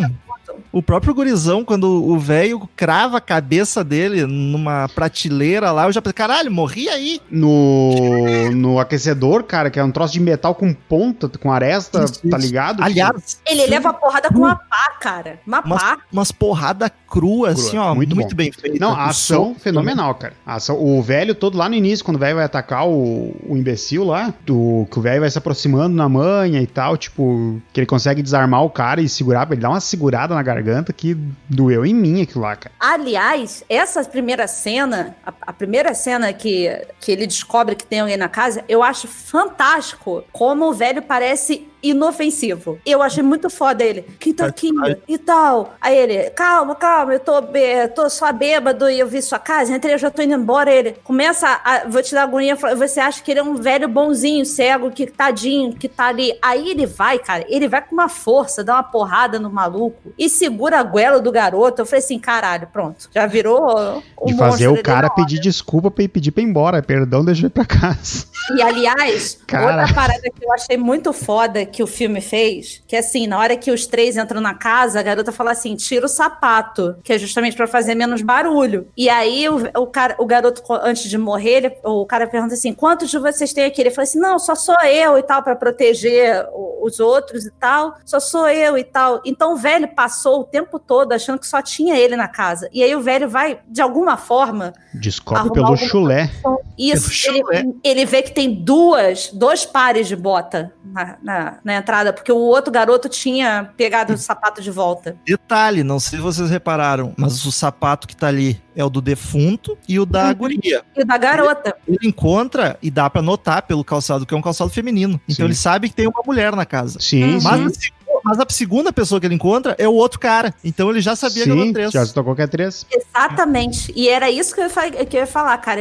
Essa parte eu achei muito foda. Não, todo Esses esse... detalhes são muito fodas. todo esse setup que o cara faz pra todas as, as as soluções que o filme traz, eu acho muito bom, sério. Todos, A todos. cena do corredor que o cara, o, o Alex tá entrando e o velho tá voltando, e aí o Alex se joga na parede, assim, o velho passa por ele, assim, e não sente. Aí, cara, é muito maneiro essas cenas que o velho não tá realmente enxergando num contexto total de não ouvir. Eu tal. achei muito Jurassic Park. Aham. A vibe. Eu Os gostei. Velociraptor ca- ca- Não, eu gostei pra caralho, é um elogio. porque Ah. eu, eu tinha uma referência a, tipo, a galera parada, cara, os Mas sabe- dinossauros passando. E Isso, isso eu quero daí pontuar um negócio que, tipo, tu comentou antes do tu achar que o velho tem superpoder às vezes e tal, e como isso é conveniente. Na parte que ele tá, que o Alex, e- o Alex, que o Alex ah, ataca ele, que ele consegue ajudar a guria, o problema é que, e isso constrói bem no filme, pra mim passou isso, que o velho, o velho é um velho foda, um cego foda em questão de, da arte de bater. Imagina esse homem com, Meu Deus, meu Deus, por isso que tocaram a granada na cara dele, né? Pelo jeito, miraram pra machucar, meu. Piaram no olho dele, cada uma da vista botou a granada ali. O, o cara é uma desgraça. O, tu vê que ele vai. que ele se afeta muito emocionalmente, cara. Isso eles vendem muito desde o início do filme. Que daí ele começa a se atucanar com as coisas, ele começa a desligar. E daí na hora dela ali, ele já. Ele. Cara, eu matei dois. Eu tenho certeza que matei dois. Tá só eu e a guria. Eu vou fazer. Tipo, ele já tá puto que mataram a, a refém dele. E ele vai fazer a mesma coisa com ela, sabe? Então, tipo, ele não tá mais. Ele tá desligado. Ele tá totalmente desligado.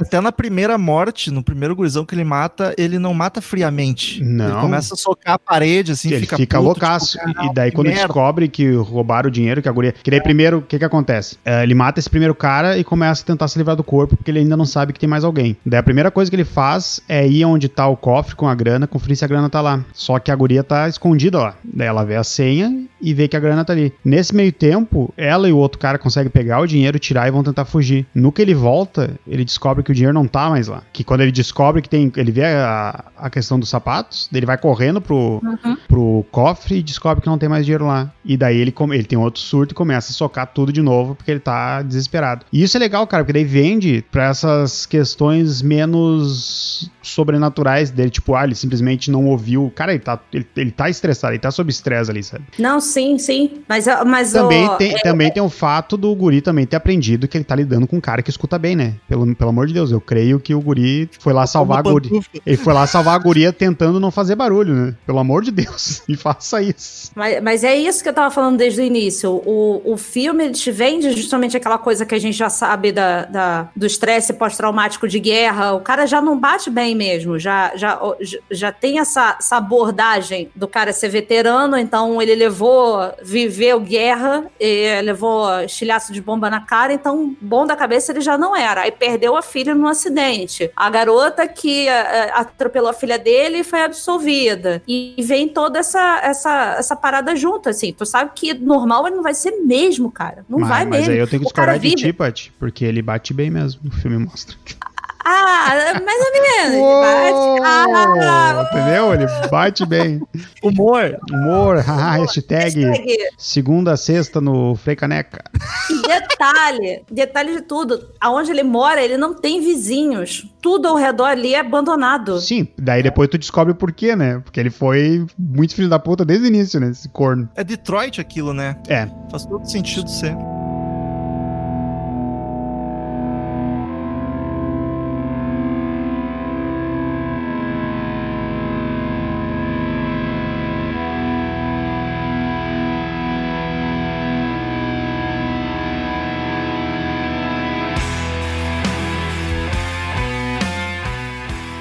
Elenco? É, não, eu já Nossa. falei que o, o garotinho do 13 Reasons É. Why que é o que importa. É, é a garota do, do Evil Dead, novo remake. É. Jane Levy. E o velho é o Stephen Lang, que eu Stephen não Lang. reconheci, mas vocês sacaram, né, cara, do, do Avatar, o general, O né? general do Avatar. Ele fez Pode tantos- ser, inclusive, meus personagens. Veio de guerra, não, não, né? Vai que chamaram a Guerra do Golfo, a Guerra do Avatar como Guerra do Golfo. Mas se bem Ele que a gente ia ter a, a cicatriz gigante da cabeça que ele tem no Avatar lá. Dei spoiler de Avatar, gente, desculpa. Não, não terminei de ver e não terminarei.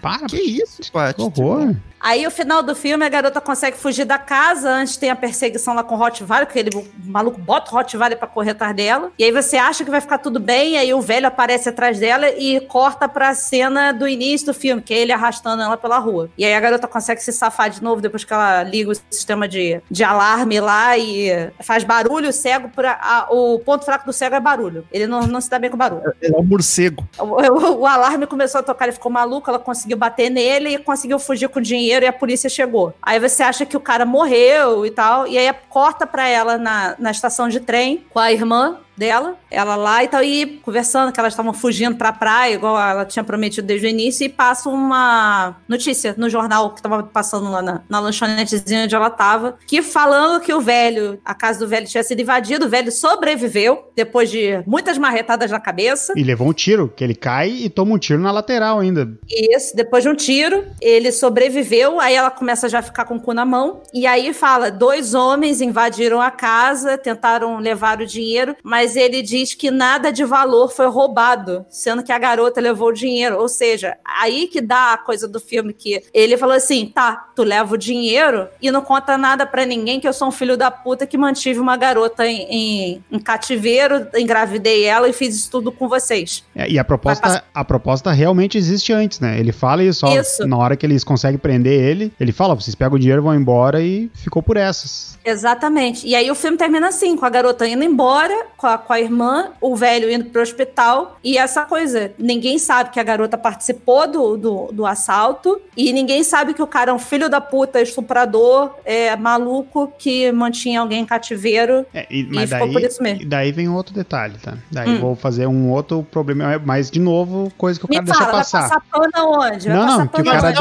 O Marcel é, é o passador de pano do Sábado que o cara, 14. que o cara deixa, que o cara deixa passar. Não, dessa o cara deixa passar. Mas é outra, outra forçação de barra, ah, suspensão de descrença que o cara tem que forçar. A polícia entrou, viu um covil cheio de almofada e coisa pra levantar um- praticamente um corpo, olha só, e ficou por essas. Tipo, o cara vinha fazer o quê aqui? Se masturbar aqui? Eu parti do princípio que a polícia nem viu esse covil, nem chegou. Caralho, mas a Eu porta tá na sala dele, cara. Tu, tá, tu teve Mas ele assalto.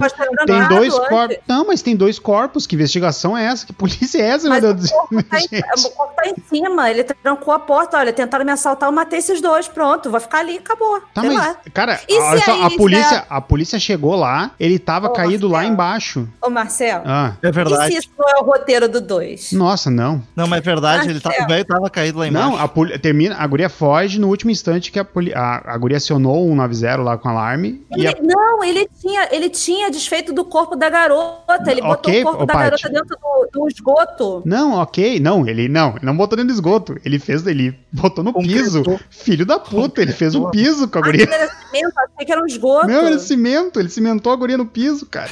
Caralho, isso ficou pior Isso ainda. aí, Eu- isso parece surreal, mas acharam Existe. três quadras de casa aqui, um cara que concretou a mãe dentro do apartamento. Tá, Caralho! sério? Aham, Aqui em Porto Alegre no passado. Que creepy, cara. Mas, É. tipo, ele matou a velha ou só, tipo, foi uma maluquice do cara? É, ele matou a velha e concretou ela. Puta que Nossa pariu, Senhora. Mas, mas... Nossa, mas o. Não, aí que tá. Ele, ela E deu um só 9-0 no alarme e ele caiu e tomou o tiro. No momento que ela sai da casa, a polícia encosta. Então a polícia enco- encontrou ele lá embaixo. Daí, tipo, ah, não, não vou pra ali que tá, os, os corpos estão lá em cima. Para, né? Não, não, não tinha me ligado que o corpo dele tava embaixo. E outra coisa, não só de ter achado o covil ali dele, que é suspeito, mas o celular da guria tava lá embaixo. Era o celular dela, né? Que atirou, caiu. Tá, pode ter quebrado, mas tu descobre de quem é o celular. É, e mas igual. né, dá pra, o, foi filme, o o, fucker filme é, sucker. O filme é tão bom que dá pra relevar isso. Você não presta atenção nessas coisinhas, não. Não, não tem porquê também pensar nesse detalhe. É. Eu tinha esquecido que ele tinha é, cimentado o corpo da garota, agora que vocês falaram. Mas também pode ser que aquela parte ali do Covilho pode falar que assim, não, isso aqui é meu é, quarto do pânico. Se alguma merda acontecer lá em cima, eu posso vir pra cá, é, ficar aqui não, embaixo. não, não tendo provas, não vai acontecer nada pra ele, mas é suspeito seria. Mas é, mas é que tá, tipo, é o tipo de coisa que, que da- daí vem o meu pensar sobre suspensão de descrença, que assim, ó, se a narrativa vende, se tá dentro da narrativa, beleza. Então, pra mim, tá. Não, Não estragou Só mim, no cara, o cara, vai, o cara vai parar pra analisar, pensar, né? Mas, tipo, não é algo, meu Deus, estragou o filme. Mas achei, fo- achei foda justamente isso que a gente tava comentando. Do final do filme ser justamente isso. A garota foi embora com o dinheiro dele, carregando o segredo dele, e, ela, e ele carregando o segredo Se dela. vendeu. Ficou tudo por isso Não, mesmo. ela se vendeu. Porque E aí são é- dois filhos da porque puta, ela é filha da continuam puta dois também, filhos né? da puta. Ela não é menos filha da puta só porque tá com uma criança junto. Exato. fugindo. Não, sequestrou a irmã, né? Que é pior ainda. Isso. Porque, tipo, com- foda-se. com duas mortes de amigo nas costas, É, né? tipo, foda-se que Não, olha tá, só. a guria tava sofrendo maus tratos. É, é um Começa sequestro ainda. Começa por aí. A garota entrou na casa, o, o, o namoradinho dela, porque o, garo, o cara era namorado dela, morreu, levou um tiro na garganta. Tu não acha que eu não ia gritar, cara? Eu vou conseguir. A garota segurando a Ah, mãozinha mas na boca A pra não, cena não dela gritar. segurando, Ah, pô, eu gostei. Ali mostrou que a guria é, é boa. Ah, Marcel, eu tô gritando com Joaninha que pousa em mim, cara. e, mas tive nela, um ela não gritou também. Olha só. Eu tive um ataque, a Joaninha pousou em mim, eu tive um ataque. A Joaninha bonitinha, ela veio pra cima de mim, eu dei um berro, Mas, desgraçado. pousou na mão dela também, ela não fez nada pra te ver. Ela, tem Mas mais a Joaninha. ela é mais resiliente que tu. Ah, a Joaninha era a fada madrinha dela. tu É, isso foi uma parada que, dela? tipo, Pra foi- quê, né? pra quê? E- Pra quê, tá ligado? Jo- Ah, aí a- a Joaninha ela- apontou pro controle aqui, ó. A Jo- ela tinha uma coisa com a Joaninha, dizer que a Joaninha era o bichinho da sorte dela, não sei o que lá. Aí na hora que ela tá caída dentro da casa, na parte final, aparece a Joaninha e a Joaninha voa pro controle de alarme da casa. Tipo, Ah, foi liga o alarme, filha. Não, é a Sininho. É, Tinkerbell é o caralho, é Sininho. Sininho foi lá e jogou lá o controle pra ela. Fala, filha, liga o alarme. Ah, vai se fuder também a Joaninha. Ah, mas de novo, são detalhezinhos que não estragam o filme. O filme tem uma experiência. Não, e assim, ó, todos. 90% dos defeitos que eu apontei aqui e que vocês apontaram e eu não tinha notado é coisa que eu percebi depois refletindo sobre o filme pra analisar. Do- assistindo o filme, uma ou outra coisa que eu tipo, ah, para! então, pra mim, no geral, filmaço. curto- curto Importante muito. dizer que, assim, foi a primeira vez que eu assisti o filme. É, o filme, ele é, se vende como um filme de suspense. E eu acho que ele se vende muito bem como um filme de suspense. Porque em todo momento você acha que vai acontecer uma coisa e não é. E eu fiquei muito cagada durante o filme de tensão, assim. Caraca, o que, que vai acontecer agora? Ainda mais por essa questão dele ser cego. a- as cenas que exigiam dele ter outros sentidos e tal eram muito boas. Então, ficou aquela tensão o tempo todo, e justamente por você não estar torcendo pra ninguém, é que ficou uma coisa pior ainda. Porque uma hora tu tava torcendo pro cego, outra hora tava torcendo pra, pra, pra menina, pro garoto. Então, é, o filme todo eu passei com tensão. Foram, foi uma hora e vinte de filme, e assim, parecia que era duas horas de filme rápidos, assim, o negócio. Muito tenso, muito bruto o negócio. Caí num jumpscare. Veja só, o filme nem tem, acho que tem uns dois que ele tenta. Aí Foi no, dois. no Rottweiler, logo no começo. tipo, Filho da puta. Cachorro aparece babando na, na tela. Ei, bicho, o bicho tomado de raiva, né? Porque A aquela baba eu lá sei, não era sede, meu. Grossa. Espumando.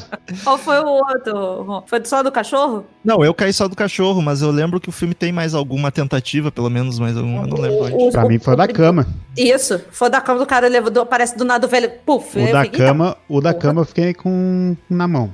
Ah, não, o outro foi da garota, do cativeiro, que na hora que os dois descem, Ah, aí aparece esse. a garota, Ah, aquela "Ah, pula. puta que pariu, eu falei, fudeu, o cara tem um É monstro da, lá embaixo. cama, o da cama eu acho mais freak do que susto, porque é um susto só visual. Não tem. Mas- não Ah, tem sim, áudio. tá. Que é o pacote Mas eu inteiro do susto. jumpscare.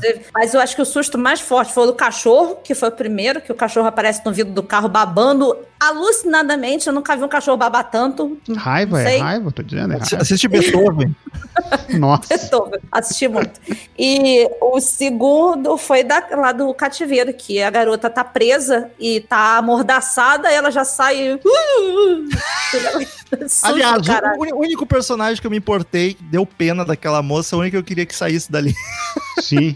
Mas já E sabia que não ia dar. Ah, óbvio que não. É, na Se hora, bem- na hora sim que eles estão. Que eles vão tentar fugir pela portinha do. Daquelas. Ah, como é que se diz? É proteção. né? Alçapão pra proteção contra furacão, que os americanos têm ali, aquelas portinhas, portinholas, aquelas. No que eles estão fugindo, assim, que tá todo mundo enfileirado, é dois toques pra esse velho tá ali armado e passar todo mundo na hora, tá ligado? Errei, Porque o passou tempo um só. todo o velho some. O, o tempo todo o velho some. Tu acha que ele tá num lugar e ele tá no outro. Mas, é- então, tu- mas, de novo, eu quero frisar muito bem que as pessoas podem entender errado, cara. Eles vendem isso bem, porque mostra desde o início que o velho é bom.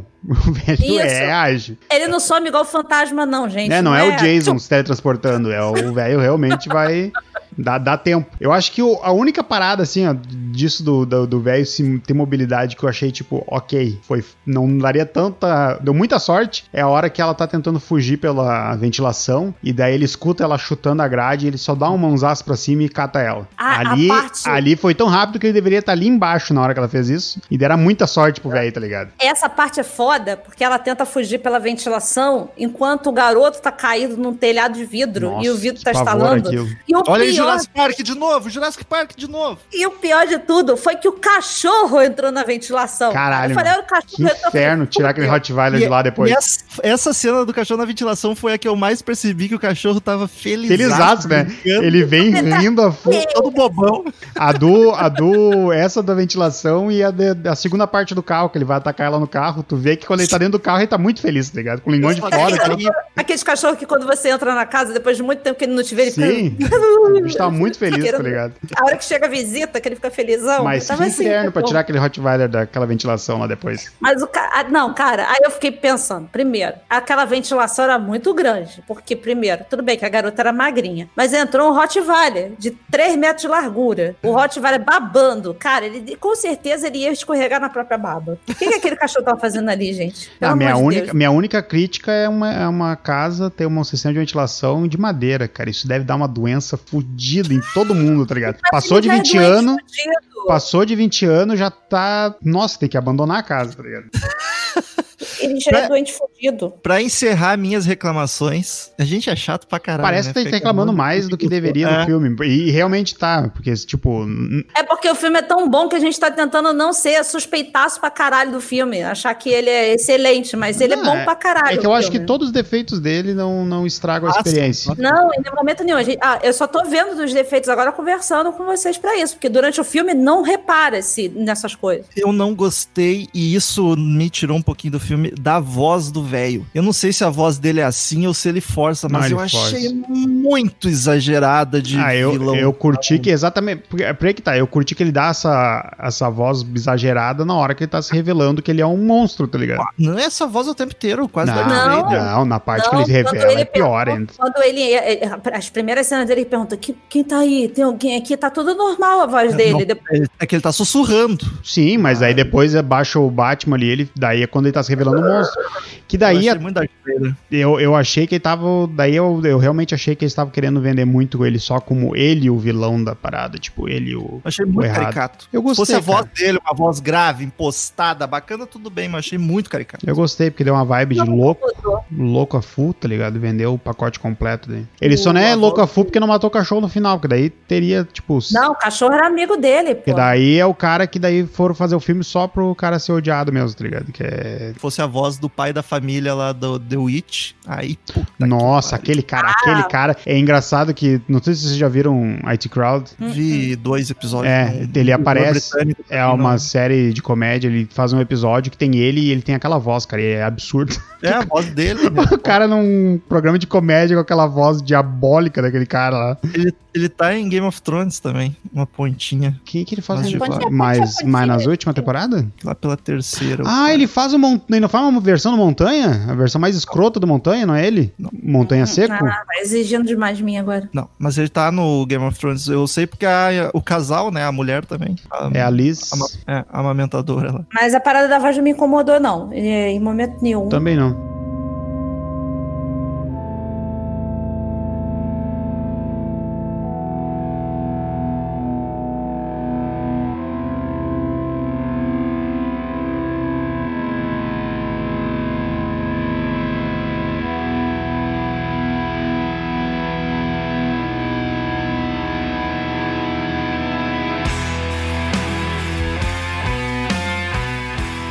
Queridos ouvintes, como de costume, cada um aqui dá uma nota de 0 a 10 pro filme, depois a gente faz a média pra ver, só pra gente se divertir, comparar com os IMDB e Rotten Tomatoes.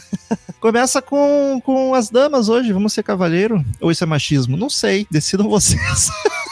começa comigo porque eu sou mais foda mesmo, só por isso. Então vai, Paty. É, eu achei o filme sensacional nesse sentido da, da própria proposta dele de, de ser um filme de suspense. Fazia tempo, inclusive, que eu não vi um filme de, é, é, de suspense, assim, que te deixa tensionado e tal. Eu achei que ele fugiu um pouco da fórmula do, dos filmes que você tem que ter o, o herói, tem que ter o bandido, e isso ficou muito legal para mim. Eu acho que esse é o ponto alto do filme para mim. As atuações estão bem boas, é, principalmente da, da garota e do próprio velho. Eu espero que não tenha um segundo mesmo, eu espero que a pandemia venha e continue 2021 e ele não possa gravar nada, Deus me livre guarde. Mas gostei pra caralho do filme e eu acho que eu dou, eu, eu dou um 9 pra esse filme. Eita, pra, pra, Louco, Opa, bicho. Gostei, porque a- além disso mesmo. tudo, ele teve plot twist atrás de plot twist que me deixou mais assim, eita, que coisa boa, sabe? E não precisava, né? Foi um presentinho ali de graça. Isso, e que funcionou. Vou eu. Gosto muito do filme. Reassistindo ele agora, gostei mais ainda. porque Eu não lembrava, então não me marcou tanto antigamente. Acho que agora vai ficar mais marcado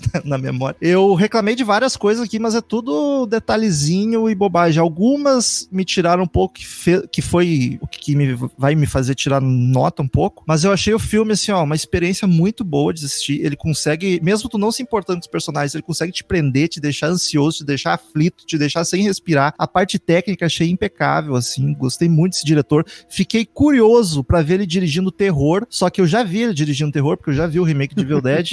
e agora me deu. Eu já tava com vontade de ver o remake porque a gente gravou do original, e agora me deu mais vontade ainda pra rever, porque eu tenho tudo pra eu gostar desse remake, cara. E eu não gostei na época, não sei se foi só pelo roteiro, mas enfim, outro filme. Mas que é- fiquei mais empolgado ainda pra ver ele dirigindo terror. Então eu dou um 8, cara. Dou um 8 porque eu achei um filmaço que valeu a pena. Só não dou mais porque eu- teve um defeitinho outro que me tirou do filme, não acho ele perfeito. Mas um filme que vale, me recomendo demais, demais. E fico feliz em ver filme novo, bem feito, de suspense, assim, porque é. É mais fácil ter terror do que suspense. Tu ver filme bom de suspense assim também é Uhum. difícil. Então, um 8 tá, acho que tá justo. Eu gostei do filme, me surpreendi, porque foi. é, Na verdade, eu me surpreendi mais durante ele do que do que eu tava esperando no início. Por mais que a premissa do que eu considerava pelo trailer, que é a vítima se voltando contra o atacante, né, e fazendo tudo aquilo, é uma premissa boa. Tem filmes bons com a mesma premissa. Só que ele tem a reviravolta de mostrar que não tem ninguém pra torcer ali, pelo menos do meu ponto de vista. E isso eu achei. Não, de impacto, não gostei tanto, mas o final compensa, porque eu acho que é a, a parada do final do filme, ele deixa bem amarrado tudo isso, as- todas as decisões que ele tomou durante o filme. Tecnicamente, o filme é foda, esse diretor, eu me surpreendi muito com, com o que ele E Tem, faz. tem pouco trabalho, cara, né? Sim, pô, é, é surpreendente. Eu realmente me surpreendi com a qualidade técnica do filme. Toda a questão, tipo, o roteiro também, tu- que nem a gente comentou, de fazer o setup, tu, tu vai entregar tudo pra não ter nenhuma a, resolução tirada da bunda. Isso хочу funciona. Tudo que acontece no filme, em algum momento ele te mostrou ah, e ele te mostra de uma, par, de uma forma bem descarada, mas tipo, te deixando no ar como aquilo vai ser usado. Tu sabe que aquilo vai ser usado, tu não sabe por quem nem quando. A- às vezes é usado duas vezes. Então, ele vai, te- ele te passa isso certinho. Eu gostei, eu achei foda isso no filme. E é isso aí, cara. Eu aconselho todo mundo a olhar, quem gosta de filme de suspense. Eu vou dar 8 também. Olha só. O filme termina com a média de 8,3. Olha aí, ó. Lindaço. Lindaço. Até o momento, segunda melhor nota que demos até hoje. Sinais tá na liderança. Mas uma grata surpresa, né? Porque Sinais foi um filme que eu escolhi já amando e esse assim, eu era o único que já tinha visto e foram vocês que escolheram juntos ali, lembraram dele e Não, foi, foi nota uma surpresa boa. Eu realmente me animei. E dica pra Paty, joga o nome do diretor no Google Imagens que tu vai Acabei gostar do que tu isso. vai ver. Eu acabei de fazer isso. Eu vou tirar a foto aqui. Olha, deu um calor. Caralho. Ai, ai. Objetificamos. Uruguai, ó. Queridos ouvintes, vamos então para os e-mails da semana.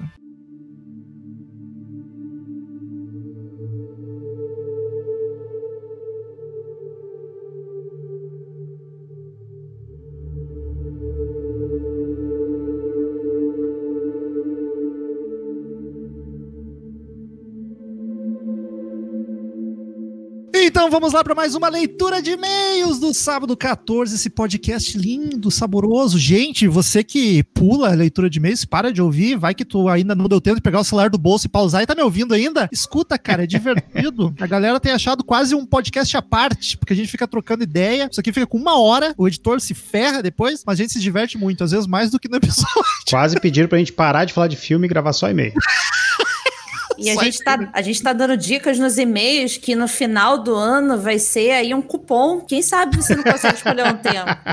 Várias dicas. Então, se você quiser mandar e-mail pra gente para participar dessa leitura maravilhosa, é contato arroba sábado14.com.br. Contato arroba sábado14.com.br. Nos procure nas redes sociais também para interagir lá e dar força compartilhando nossos conteúdos, que é arroba podcast sábado 14 em todos os lugares: Twitter, Instagram, Facebook. As nossas pessoais é arroba Romulo Conze, arroba Marcel Fitz, arroba Pati Giovanetti, Giovanetti com dois T's e o Fitz do Marcel é PFUTZ. E é isso aí. Às vezes o Twitter e o Instagram não vai ser a mesma arroba, mas tu joga pesquisa, nome, pesquisa o nome, pesquisar pelo nome, é. acha. Marcelzinho, como de Oi. costume, vamos relembrar para quem quer reassistir o filme, já tinha assistido, ou que não se importa com spoilers, vai ouviu aí o episódio inteiro e quer assistir agora, onde temos o Homem nas Trevas. O Homem nas Trevas nós temos no Netflix, na Microsoft, no Google e na Apple TV. Caralho, um milhão de lugares. Em bastante locais. E se quiser saber o filme da semana que vem, aguarde até o final, fique na linha que a gente fica. fala no fim da, da gravação. Marcel, o que, que temos de novidade nos streamers da última semana? Da última semana. Quero começar comentando a nossa querida, aclamada Darkflix. Tá come... Começou o flerte. Começou... começou o flerte. Chega mais, Darkflix, chega mais.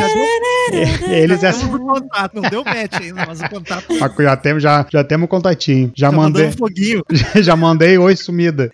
O, a Netflix essa semana, a, a, gente comentou, acho que foi no primeiro episódio ou no segundo, nós comentamos que eles estão durante o ano, né, por questão da pandemia, vários festivais não estão ocorrendo fisicamente e eles estão fazer, passando essas amostras de filmes desses festivais. O dessa vez, o deste mês, é a amostra Crash de cinema fantástico, tá? Ele começou agora no dia 9 e vai até o dia 13. Então, assim, se você quer ver certinho, a, a, vão ter a amostra de 12 longas, se não me engano. Não, 5 longas, tá? E alguns curtas. Uh, se você quer pegar a programação completa, vocês podem acessar lá o mostratrash.com barra filmes Darkflix. Lá vai ter todas as datas, vai ter todas as sessões uh, dos eventos. Cara, vai ter um evento com o Udo Kier, falando da, da cinegrafia dele, da cinebiografia dele. E vai ter um evento, esse a parte vai gostar, do... como é que é o nome mesmo do cara? Do Lloyd Kaufman, que é o, o criador do cara tóxico lá, o Toxic Avenger. Ah, sim sim, sim.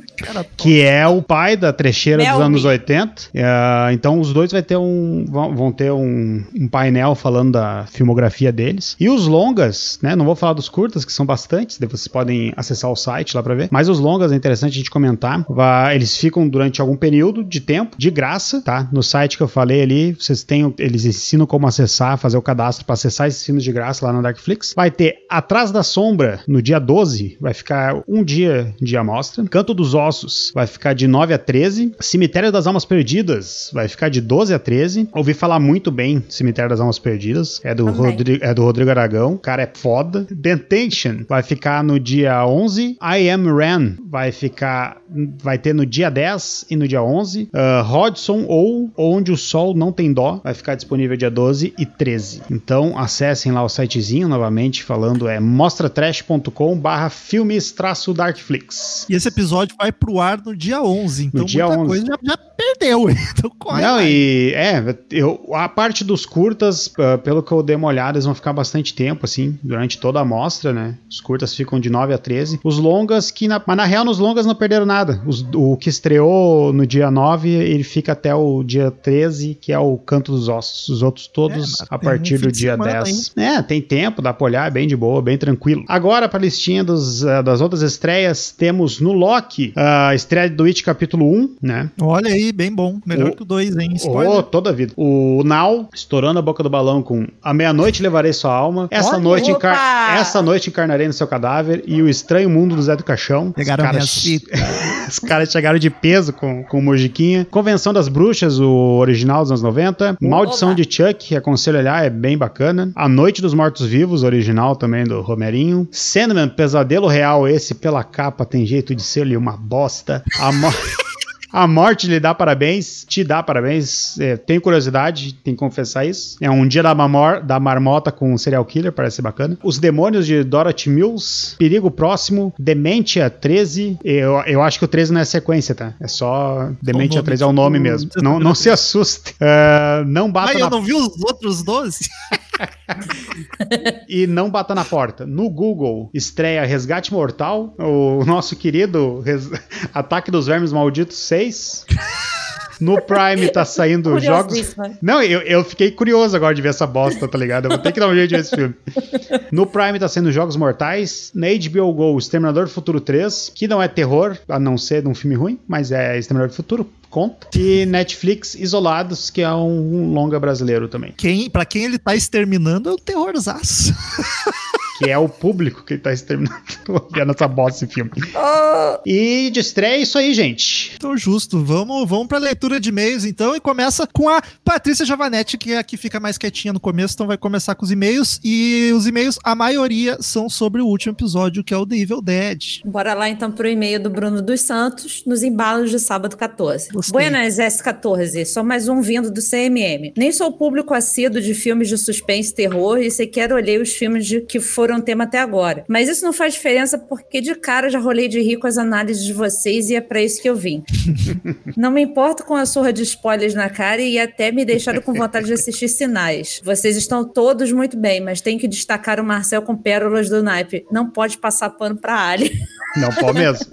Pai, hoje, Marcel, hoje na, pica-pau. na gravação, na gravação desse, no dia da gravação, um cara de Israel lá abriu a boca sobre os aliens lá, ó. Vamos, vamos se ligar, vamos se ligar pro ano que vem, galera. Aí, ó, vamos ficar, vamos ficar atentos. Então, os aliens os aliens estão assim atrás da porta, só esperando assim, dezembro, passar, sabe? Vocês acharam que tava ruim esse ano, ó? Vamos ficar ligados. Eu e a Paty aqui no Sábado 14 estão praticamente a mesma coisa que no Crazy Metal Mind. O Marcel desabrochou como uma, como uma linda flor. Tá lindo. Oh. Espero que um dia entre na pauta de vocês o Ilha do Medo, que me deu. Uma desgraçadinha de cabeça quando assisti. Sanatórios e hospícios são meu ponto fraco, como os aliens são para vocês. E o Bruno já andou. Já andou pirata.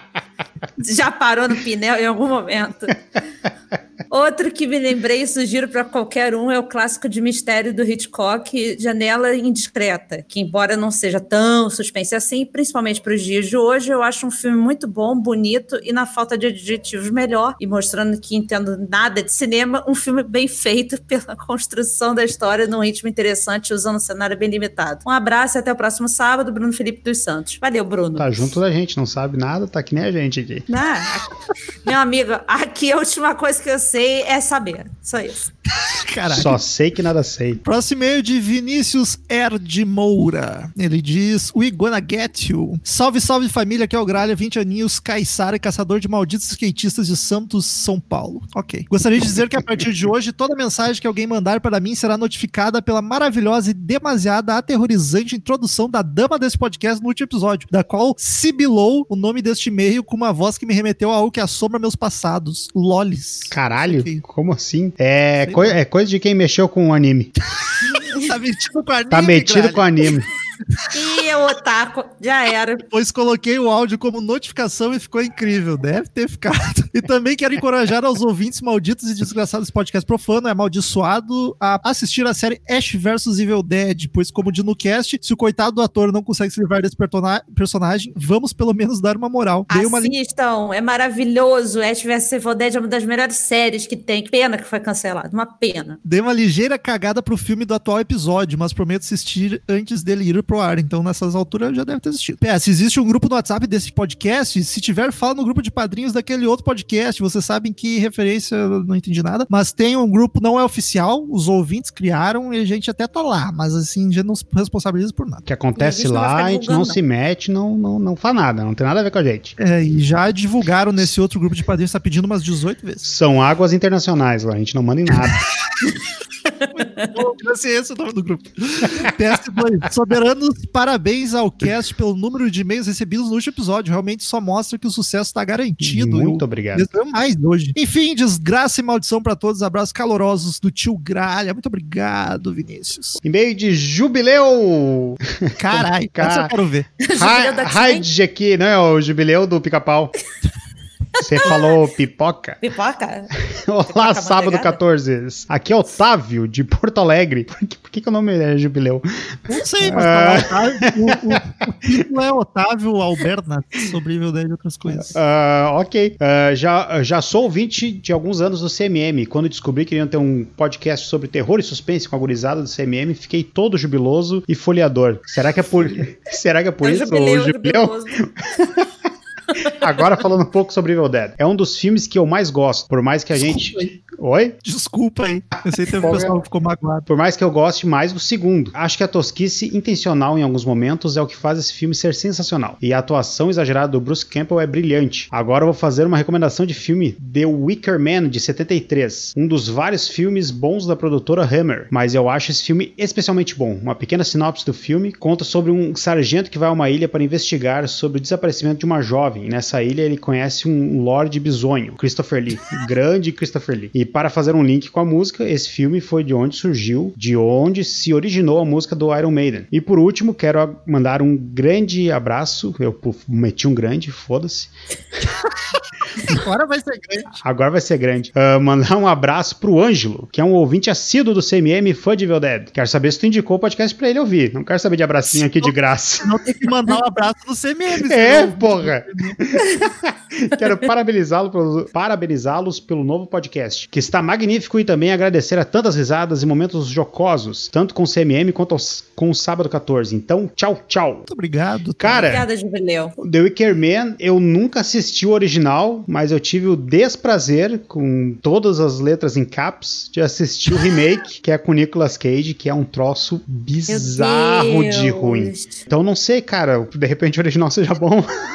Eu não sei. A, a, a conclusão é não sei. Pá, cara, o, o remake é, depre- é depressivo, assim, é terrível. Meu Deus do céu. Porque, eu- e se esse povo ficar fazendo remake, cara? Ah, Não, e eu não sei o que faz aconteceu um filme com. novo, coisa. Eu não mas sei o que esquece. aconteceu com o Nicolas Cage no remake, que ele começa a falar e tu não entende o que ele tá falando, porque ele tá falando muito embolado. Porra, é metade dos filmes dele, Marcelo. Não, nesse, nesse ele, tá, ele tá de sacanagem nesse. Ele tá de sacanagem. né? O Wicker Man, ele, Ele tá, tá de cheio de sacanagem. palha dentro dele. É, provavelmente. Vamos lá pro e-mail do Lucas Figueiredo, assunto Evil Dead. Fala, pessoal, tudo bem com vocês? Tudo ótimo. Lu- Lucas Figueiredo de novo na área. Tive que pausar o podcast e vir escrever esse início de e-mail porque foi por muito pouco que não joguei meu celular pra longe depois que o Romulo disse que achou tanto o Evil Dead original quanto o remake umas bostas. Olha aí. Pô, cara, assim tu me quebra meu coração. Ha, ha, ha. E, poxa, o remake é tão maravilhoso porque não tenta ser uma cópia do original. E em matéria de remakes, colocaria ele ao lado de Enigma de Outro Mundo como um dos melhores remakes já feitos. Vou voltar e ouvir o podcast e já retorno para completar o e-mail. Caralho. Mil deixou anos depois. deixou salvar o rascunho no, no Gmail ali, né? E aí vem aqueles 100 mil anos depois. Garota de Ipanema em lo-fi tocando enquanto não volto. Esse é só pra quem é carioca vai entender. Tá, agora voltei e posso dizer que sem dúvidas vocês são os melhores. Como Olha. me diverti nesse episódio. E é muito bom poder contar com um conteúdo tão bom de se consumir num momento tão difícil como tem sido esse ano. Gostaria de mandar um abraço bem apertado pra cada um de vocês. Ah, Lucas, Nossa, outro sinta-se abraçado, abraço. Lucas. bem apertado pra você. O, o abraço do Marcelo é bom, é fofinho. É, Primeiramente, perdão pelo vacilo de não mandar e-mail na semana passada. Acho The Homem um puta filme, um clássico. E sim, aquele elevador é muito esquisito. Sobre o episódio dessa semana, eu curto demais o The Evil Dead e sua franquia. Pra mim, o melhor é o segundo. Eu realmente gosto do humor e de como ele é colocado de uma maneira tão insana no filme. Não vou mais falar dele, pois não sei se vocês pretendem gravar um episódio sobre o segundo. Claro, Vamos, entendemos. Vamos. Sobre o original, a primeira coisa a ressaltar é que Sam Raimi é um dos produtores de melhor série de todos os tempos. Xena Precisa Guerreiro, que talvez explique muita coisa. Sério? Eu Xena é sabia sensacional. dessa. Eu amava quando era criança. Amava a Xena. Eu queria muito ser a Xena, mas infelizmente virei nada. Que faltou. Um disco. Ser a alguém. Uma franja. A Gabriele. Vice- é. Caralho! Caralho! nome, Parabéns. Lembrou da Gabriela. Eu sou a Gabriela, que não serve pra nada. Eu 1,40m de altura. Vi esse filme completo pela primeira vez com 16 anos. Tenho vagas lembranças de cenas desse filme antes disso. Na época eu tinha uma banda com um colega de colégio e outro amigo que era fissurado por filmes lá do B e trash e que numa tarde quente de inverno alegre, só quem mora em Porto Alegre sabe o calor que faz aqui no verão, me apresentou para essa pérola da cine, cine dramaturgia mundial. A atmosfera desse filme é simplesmente sensacional. Consegui ser free, consegue ser freak e manter uma tensão em alguns momentos, mesmo com a tosquice do baixo orçamento em que o filme foi feito. Sobre a parada da necessidade da cena do abuso arbóreo, abuso arbóreo ficou muito Ficou bom, né? Ficou bom, né? Parece o nome de banda punk. A Sempre interpretei que tivesse algo a ver com o fato dela estar sobrando na cabana, como se ela fosse a virgem do filme em que os demônios utilizassem isso para possuir ela mais fácil. Também acho uma cena meio forçada, mas para mim sempre fez um sentido analisando dessa maneira. Agora, o lance da chave, esse não tem explicação. não, não tem. Pô, e fiquei felizão que mencionaram fome animal nesse episódio. Vai Olha rolar aí. vídeo? Vai rolar Vai, podcast, vai. que é isso que a gente faz. Vídeo ainda não. Pior, né? E nem pretendo, por favor. Precisamos falar sobre Peter Jackson. Padres que chutam bundas em nome do Senhor, mamães superprotetoras e sopas de procedência duvidosa. Aquela orelhinha caindo na sopa Ah, deliciosa. nossa. Acho que no mais era isso para esse episódio. Mais uma vez, parabéns pelo excelente trabalho. Grande abraço, abraço para vocês. Hail to the King, baby. Valeu, Lucas. Obrigada. Sobre o lance da árvore, a gente até, até comentou por esse caminho aí que tu entendeu. O Marcel trouxe essa interpretação mesmo que tu, e a- no fim caiu na edição porque ele não se sentiu à vontade debatendo daquela forma. A gente, ah, deixa pra lá essa Bom, parte. vamos, vamos pular isso. Vamos falar. É, mas, mas fiquei, achei curioso porque ele, ele, ele trouxe a mesma interpretação que tu levantou, Marcel. O problema não era a tua interpretação, é que a gente se perdeu na discussão, né? mas enfim. Que é um assunto delicado de se comentar, então a gente Dá gatilho, dá gatilho. dá A gatilho. gente foi até onde dava. Próximo e-mail de Luiz Fernando Leal King, Noite Alucinante barra A Morte do Demônio. Olá, senhoras e senhores, boa noite. Gostei muito do primeiro filme, mas meus preferidos são as sequências, que são mais galhofas e cômicas. Muita gente falando que prefere o dois. Olha só. Devido ao fato de que sou do tempo em que o Mar Morto ainda estava na UTI, eu assisti o segundo quando passou no cinema. Bruce Campbell, perfeito. Sensacional isso. Bruce Campbell perfeito nas suas expressões de bocó, ou boca aberta, como vocês dizem. Olha aí. Todo ensanguentado e fugindo do demônio. O primeiro é bem mais assustador, mas calcule os outros então. Ma- Uma vez ouvi com fones de ouvido e foi realmente pavoroso. O, o som é foda mesmo. Confesso que me divirto mais com as continuações. Por exemplo, no segundo, ver a mãozinha dele possuída mostrando o dedo médio depois de prender o dedo numa ratoeira. Ou no terceiro, quando ele esquece as palavras mágicas clatô, barada.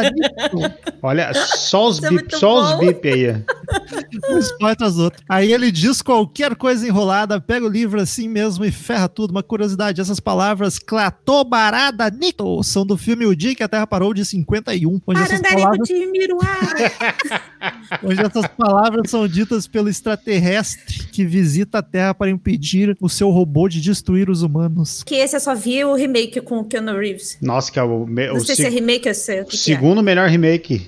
Segundo melhor remake. Segundo melhor filme do Keanu Reeves, que ele tá perfeito no papel de um alien que não faz nada. Ó, spoiler! O- não, é- ele é o ET mesmo, não. desde o início, não é isso. Não, é, não é isso. Ninguém precisa saber. E o cara que não leu a sinopse. Mas daí acabou o podcast. Pô, não, mas aí. Mas todo mundo sabe que ele é o do- que ele não faz Eu nada. não sabia. Em relação aos efeitos de stop motion, eu tenho um canal no YouTube onde fazia animação de stop motion com bonequinhos Olha. e fiz um vídeo meio terrível. O canal está meio parado, faz muito tempo que não produz nada, mas como vocês curtem esse tipo de efeito, espero que se divirtam. Abraço a todos. Segue o link do canal. Ele mandou só o link, não disse o nome do canal, então vocês que lutem. Fez uma Poxa, é- propaganda pela metade. Eu sem querer de play aqui, vocês ouviram barulho do canal dele. Só pra vocês ficarem sabendo. Vai ficar na gravação.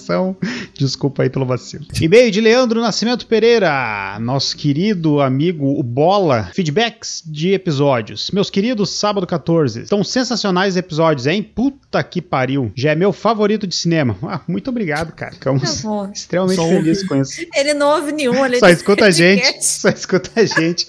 Deixei acumular os episódios, pois estava revendo os filmes antes. Vamos aos feedbacks. Muito obrigado por fazer isso. Quem e por favor, quem tá ouvindo e não precisa necessariamente espontaneamente mandar do episódio, né? Pode fazer que nem o nosso querido Bola e mandar de leva, assim, se vocês quiserem ver os filmes. Uh, sinais. Era um adolescente mongolão e tinha recém pirado no filme. Agora ele é só mongolão. no filme Sexto Sentido. Após ver os trailers, fiquei mega ansioso para ver os sinais, mas o trailer me, o trailer me fudeu. Foi me vendido um filme sinistraço de terror. Quando vi que não era, eu como adolescente retardado fiz pouco caso. Nem terminei de ver, a, nem terminei de ver e nunca mais tentei. Só muito tempo depois de tanto Rômulo pregar a palavra do filme, resolvi dar uma chance. E meus amigos, que filme foda pra caralho. Obrigado Rômulo por il iluminar essa cabeça oca. Eu tento, né? Não é uma tarefa fácil, mas a gente segue se esforçando. Eu, eu tenho que confessar que eu nunca vi o trailer de sinais, cara. Não, não tenho essa percepção. O trailer é horroroso, aqueles trailer mais antigos que não tinha ritmo nenhum. Caralho, que é só o cara falando e acontecendo a cena, né? Num milharal, uma família. A profecia, adorei rever o filme, pois tinha vagas lembranças apenas do mesmo. Acho bem foda, mas concordo que ele se perde naquela quest infinita. A curiosidade que faltou foi o link maroto com o tal podcast de rock que tá começando. tal de CMM. Bom os meninos? Já ouviram falar? É uma bosta. Não, não, não vai. Uma merda. ah, o próprio por muito tempo, eu não consegui receber automático. O próprio, eu boto numa gaiola toda. O, o próprio Rômulo prometeu que não ia ter e já tá quebrando a promessa aí. Segundo... A entidade abriu a porteira e veio com força. Eu tava com um pigarro aqui, isso aí. Ah, tá, desculpa. Segundo reza a lenda, o senhor Estevão Harris ficou com medinho e perdeu o sono depois de ver o filme The Omen. Foi inspiração para The Number of the Beast, inclusive. Olha. Opa, me errei nos pontos. Inclusive, após a cena final antes dos créditos, o que aparece é a passagem bíblica que é lido na narração tenebrosa da canção. Olha só. Ah, eu não sabia disso, bora. Tem uma história particular com remake. Eita, vamos lá. Lembro do hype absurdo. E a estreia foi no dia 6 de 6 de 2006. Fui no cinema na estreia. E eis que logo no início do filme sou acometido por um mal súbito. Ih, ó o capeta se manifestando no vôlei. Não lembro se caiu, se caiu minha pressão ou algo do tipo. Na hora eu pensei, sai capeta. e fui embora sem terminar o filme. Segundo as críticas dos senhores, talvez tenha sido um livramento. Nunca vi tal filme. Ai. Então, eu, eu tenho notado que podcast de cinema é muito louco, porque todo filme que a gente grava vai ter gente falando é tribom e gente falando é uma merda. Todos que comenta que veio gente me elogiar pra caralho o remake. Mas não vem nos e-mails, né? Vem ali no Instagram, porque tem vergonha de Não, não quer assumir, né? Não, não quer assumir termo, os né, BO. Não quer dizer que o Tigre sem dente de sabre é um bom ator. Evil Dead, que coisa maravilhosa. Paty Marcel, muito amor para vocês, muito obrigado. Slash Ash, melhor personagem. Lembro que sempre ouvi falar deste filme como um clássico do filme trash cult. Quando um amigo, quando um amigo meu, dono de locadora, estava desmontando o seu empreendimento, e esse é o melhor momento, uma dica de uma dica para vocês ouvintes. Descobriram que tem uma, se ainda existe uma locadora, descobri que ela tá se desfazendo, ó, vão com voracidade para cima que acha de tudo lá. E barato. Comprar DVD e não ter onde assistir, mano. Ah, mas tu tem a coleçãozinha ali bonitinha ali as caixinhas. Cara, tem uma, tem uma distribuidora de. Compra só caixa, compra caixa que é mais barato. Tem uma distribuidora de DVD em Porto Alegre aí que eu gastei um, uns belos, uns belos pilas aí. Meu Deus, só pra pegar poeira, pra limpar depois. Ah, tá tudo encaixotado. Tudo ali atrás aqui. dele, ó. Tudo ali atrás. Não, tudo pior, poeirado. pior que tá tudo uma caixa aqui embaixo. uh... tá nem usando de decoração. pior que não. Tá, quando um amigo meu tava desmontando o seu empreendimento e vendendo vários filmes a preço de banana. Corri para adquirir esse. E foi amor à primeira assistida. Agradeço agora a minha querida amiga Que me falou ah. da maravilhosa série, que infelizmente foi cancelada, o que me fez procurar os outros dois filmes da série e me apaixonar pelo Ash. Ah, de nada, bola. Rômulo, Deixa de ser fresco e venha para o mundo sanguinolento, gosmento e tosco do cinema trash. Mas eu fui, eu tô indo, só não tô gostando, mas eu tô indo. mas vai, vai de arrasto. Eu tô indo com nojinho, assim, na ponta dos pés, eu tô indo. É isso, meus queridos. Vida longa ao sábado 14. Beijo para vocês. Beijão, bola. Beijão, bola. Uma hora, uma hora o Rômulo vai tropeçar e ele vai cair de cara, cara nessa né? lama, cara. Vai e ele não vai... O episódio de semana que vem é um gostinho, querendo ou não. É, é tá, tá, tá no caminho. Continua Continuando o e-mail do Bola, então, recomendação de filme. Ah, ia me esquecendo. Recentemente vi o filme espanhol Vozes, do Netflix. Vozes. Vozes. Rosses. Vi um artigo da Rony... Como é que é vozes em francês, Marcelo, por favor? Agora, Não, mas aqui, ó. agora não vai É, sair. Osmar. Eu acho que tem que virar uma regra desse podcast. e quando for um filme, a gente tem que ler com sotaque. Que nem foi agora o Rosses. Como foi o Francisco, eu já nem lembro. Esse personagem foi muito Não, elogiado. não, vai Tu ter personagem. que Eu falo, como esse personagem? Eu falo francês. Tu acha que o meu nome Marcel é de graça? Eu falo francês, cara. Vai ter que ser quando tem o texto em francês. É, eu vou- tá, tá. quer traduzir, a minha, a minha, a minha tradução tá ruim. A minha tradução tá ruim. Tá bom, então, vai lá. Ah, vi um artigo na Rolling Stone, ou seja, muita credibilidade, onde dizia que o filme está sendo bem elogiado. Fui conferir e ele é bem clichê, nada de inovador. Mas isso, bem. mas isso é ruim? Não. História clichê, mas bem executada. Acho uma boa. Tem bastante jumpscare? Tem, mas o filme não depende só disso. Achei um bom filme. Se quiserem conferir, mandem a ver. Fui. Já fiquei de ladinho, assim, com esse jumpscare. Ele falou vozes, eu achei que era do Ryan Reynolds, que eu acho que também tem o mesmo nome. É a Patrícia. Ah, vamos lá então pro e-mail do Vitor Domingos Veríssimo. Fala, povo do Sábado 14, sou o Vitor de Carapicuíba, São Paulo. Gostaria de parabenizar vocês pela iniciativa de falar sobre filmes de terror, sempre de maneira descompromissada e com bom humor. Como sugestão, seria legal um podcast sobre os episódios de terror de Chaves e Chapolin. Cara, tem que Cara, acontecer, tem que Eu quero muito. Tem que acontecer, por favor. Ideia genial, cara. so- Somos três entusiastas de Chaves e Chapolin a ponto das nossas conversas terem sempre alguma coisa Alguma de Chaves e Chapolin. né? Tem sempre alguma coisa de Chaves e Chapolin. Sempre. Pega ladrão! Mas é genial. A gente quer no futuro fazer uns episódios que não seja de, de um filme específico, Exato. mais genérico, e aí dá pra ter que anotar isso aí. Mas muito obrigado pela, pela indicação. Deve, é. deve ter o quê? Uns 5, 6 episódios de Chapolin de terror? Dá pra gente catar e assistir Sim, e, porra, e- Não. eu lembro de cabeça dois que eu me cago do Chapolin. O abominável homem das Chaves. Com é certeza. E a, do, e a da O cabana. Binével homem das tudo. Eu morria de medo do- dos bonequinhos no sofá. aqui. Bah, Ai, também o da água de. Ja- da água de Jamaica. E o, ci- o, o Sinforoso? Como é que é o nome? O do boneco? Ciforoso também. Sinforoso? Aí eu já é terrível. quatro, já tem quatro episódios de graça. Tipo aquele que eles entram na casa do bruxo de 71 ou da Chorona, a versão deles é melhor que o filme de 2018.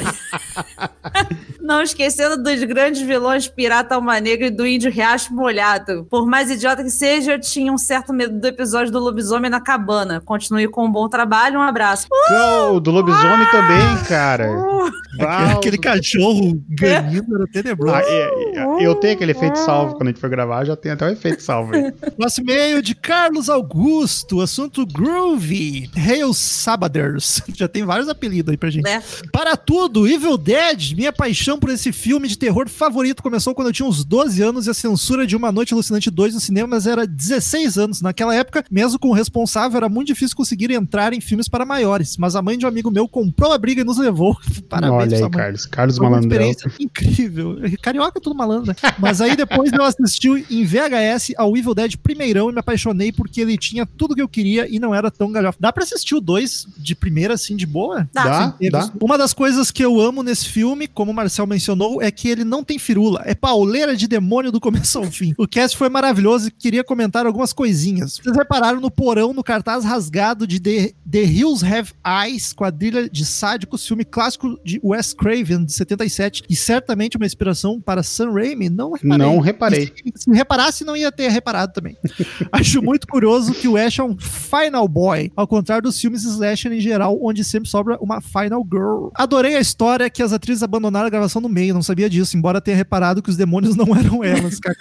Na mesma cena da chave em cima da porta, me espantei que ela antes esmurrou a porta e ninguém se voluntariou para abrir para a moça. Sim, cara, a mulher Esse- fica desmurrando. a- Cara. a- as pessoas não querem ela lá dentro. Não é, ela É saiu a guria, ficou dois casal lá dentro. Acho que eles iam abrir aquela porta lá, mas não. Tava ocupado com outra coisa. É. Queriam abrir outra coisa. Mas tem uma Eita. outra situação, porque assim, ele botou a irmã pra dormir. Aí vai que tá esmurrando a porta. Minha irmã tá dormindo. Quem é que tá batendo É. a porta? Tá todo mundo aqui. É, se ela saiu pela janela, se ela saiu pela janela, Pois é. então aí nós temos. Tem Se alguém da casa sabe que a chave tá lá. Exato. Estão, sa- estão sabendo do recém-lançado documentário Hail to the Daddies. Daddies, não sei pronunciar isso, Daddies, acho que é Daddies. Detis, acho. Mostra as loucuras que os fãs são capazes de fazer pelo filme e traz entrevistas com vários atores e outros envolvidos na gra- gravação. Tem o trailer no YouTube. Eu vi o trailer, achei bem bacana, fiquei afim de assistir. Assistirei o trailer, não sabia desse documentário. É isso, obrigado, Paty, por essa maravilhosa escolha e que venham muitas outras, até de Carlos Augusto Monteiro. Abraço, Carlos. Quero dizer aqui que Carlos está me agradecendo, mas veio no meu privado me encheram o saco porque eu dei uma nota baixa pra Evil Dead, dizendo que esperava mais de mim. Fica aqui a, a, o exposed do Carlos, tá? Tome do seu próprio veneno, Patrícia Giovanetti. o mundo dá volta. Ô, oh, tô vendo? E-mail de Sérgio Ricardo Alves Correia. Evil fucking Dead. Olá, necro Necrocasters. Gostei desse, hein? Muito bom esse EP do Evil Dead. Filme bom e tosco. Melhor combinação de filme do estilo. Aliás, fiquei curioso para ver o filme Within the Woods, produzido por Sam Raimi, Robert Tappert e Bruce Campbell. Não, não ouvi você falar desse rolou, filme. Rolou um Ctrl-C, Ctrl-V nesse meio. com o intuito de arrancar fundos para a produção de Evil Dead. Imagine. Foi o primeiro filmezinho que eles fizeram lá na faculdade, ah. pra, depois, para pegar o dinheirinho. Eu Ima... comentei isso no episódio. É, eu lembrei que tu comentou, tinha esquecido, me perdoe. Imaginem um filme de 32 minutos tosco para arrecadar dinheiro para o outro filme tosco. Quero muito encontrar essa raridade. Uma coisa interessante é que Sam Raimi e sua equipe têm muito a agradecer a Stephen King, pois este viu o filme em 82 e fez uma crítica empolgadíssima, o que deu um hype na revista Fangoria. Olha só, uma das maiores, das mais conceituadas sobre terror. E os fãs cresceram loucamente. Por fim, gosto muito desse filme e dos subsequentes. PS, se não se importam, gostaria de propor uma reflexão sobre uma questão do pi do spoilers. Vamos lá. Eu acho que, a quebra, que quebra um pouco o ritmo do bate-papo, tanto do bate-papo sobre o filme em questão, quanto da leitura de e-mails. Pensando no público que ouve, o número de pessoas que nunca viram esses filmes tão antigos deve ser bem pequeno. Fora que nesse pod eu ouvi duas vezes e na segunda, com mais atenção, percebi que, de forma natural, vários spoilers inevitáveis acabam saindo. Se fosse um filme que saiu semana passada e vocês estivessem comentando sobre o filme, beleza, faz sentido. Mas filmes da década de 80 e 90 acho desnecessária essa preocupação. Fora que deve dar um trabalho da porra. Esses spoilers é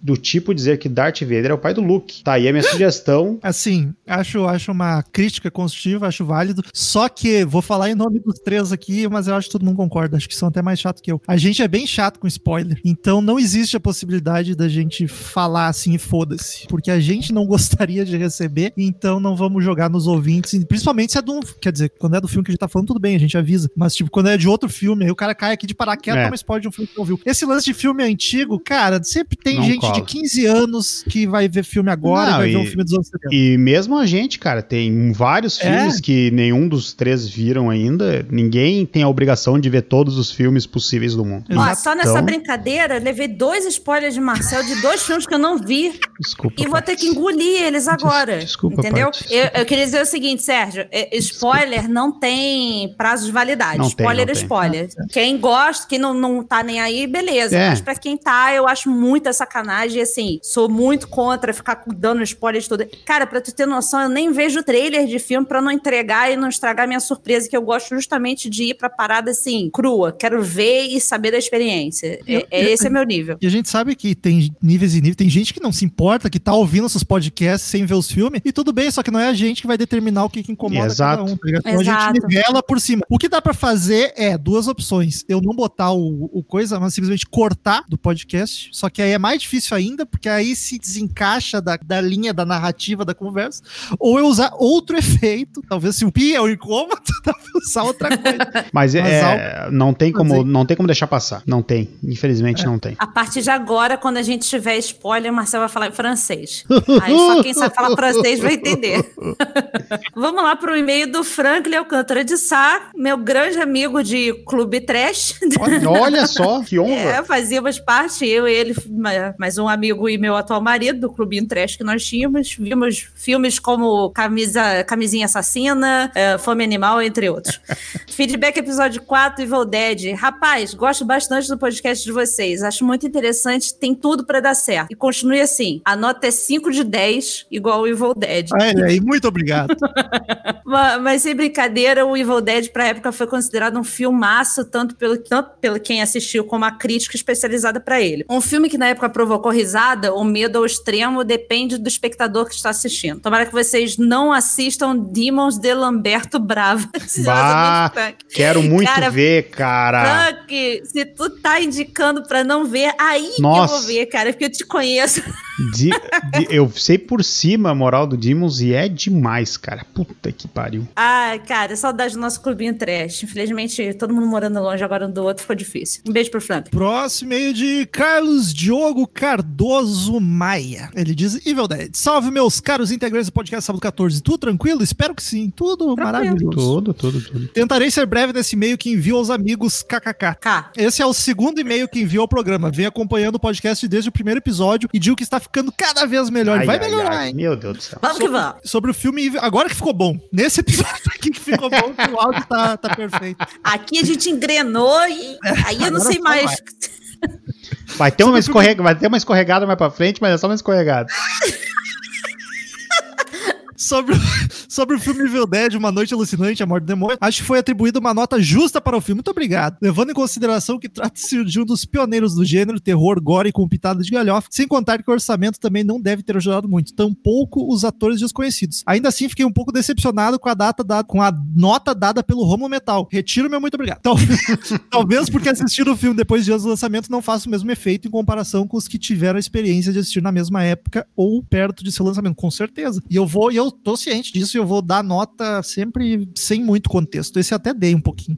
Na minha experiência cinematográfica, esse foi um dos filmes que mais me deixou perturbado e realmente assustado, pois assisti bem no começo dos anos 90, quando saiu em fita de videocassete, já que quando estava passando no cinema, minha idade não me permitia entrar. Olha, tinha que conhecer o Carlos. O mesmo que pudesse entrar no cinema, acho que não teria coragem, pois só de olhar o cartaz do filme já me dava um certo pavor. Em minha defesa, eu vou dar nota pros filmes baseado no hoje em dia, porque a gente não pode indicar pra alguém dos anos 90 assistir. Então estamos indicando pra gente agora. Então, Tu, tu não sabe. não- Tu não sabe. Agora, com, um agora com o ZT aí, a gente de repente consegue mandar um sinal pra trás aí. Enfim, acredito que pela pouca idade, quando assisti, esse filme marcou, mas confesso que hoje em dia não faz o mesmo efeito daquela época, mas continuo com um certo desconforto quando assisto, e por esse motivo faz com que Evil Dead seja um dos meus filmes favoritos do gênero. Eu acho que dos que a gente gravou, esse é o mais amado até, até, até o momento, Sim. pelos ouvintes. Em suma, gostei muito deste episódio do Sábado 14. É que talvez seja o mais clássico também, né? PS, no e-mail que mandei dessa, da vez passada, diz que concordei com o Romulo quando defendeu que o filme O Exorcista era obra-prima do gênero que dificilmente seria superado por outro filme de terror. Me espantei quando ele disse a bruxa talvez seja mais assustador. Pensei, impossível. Corri pra assistir o filme e digo sem medo de errar. Que baita filme, mas não supera o Exorcista. É, é que deu um conflito ali. O Marcelo até me corrigiu na leitura de e-mails, mas talvez não tenha percebido. Tava falando mais assustador, e realmente mais assustador acho que não é não. Mas eu acho a bruxa melhor, um filme mais bem feito, mais massa do que o Exorcista, mas não mais assustador não. Após assistir a bruxa, só tenho uma coisa a declarar. Nunca mais irei olhar para um bode com bons olhos, ainda mais se seu nome for Black Phillip. Que isso, cara? Minha tatuagem do Black Phillip tá vindo aí. Aliás, já fico aguardando ansiosamente pelos próximos episódios que tenham como tema esses dois filmes citados, Exorcista e a bruxa. Eu vou gravar de pau duraço esses dois. Mas espera sentado, brother.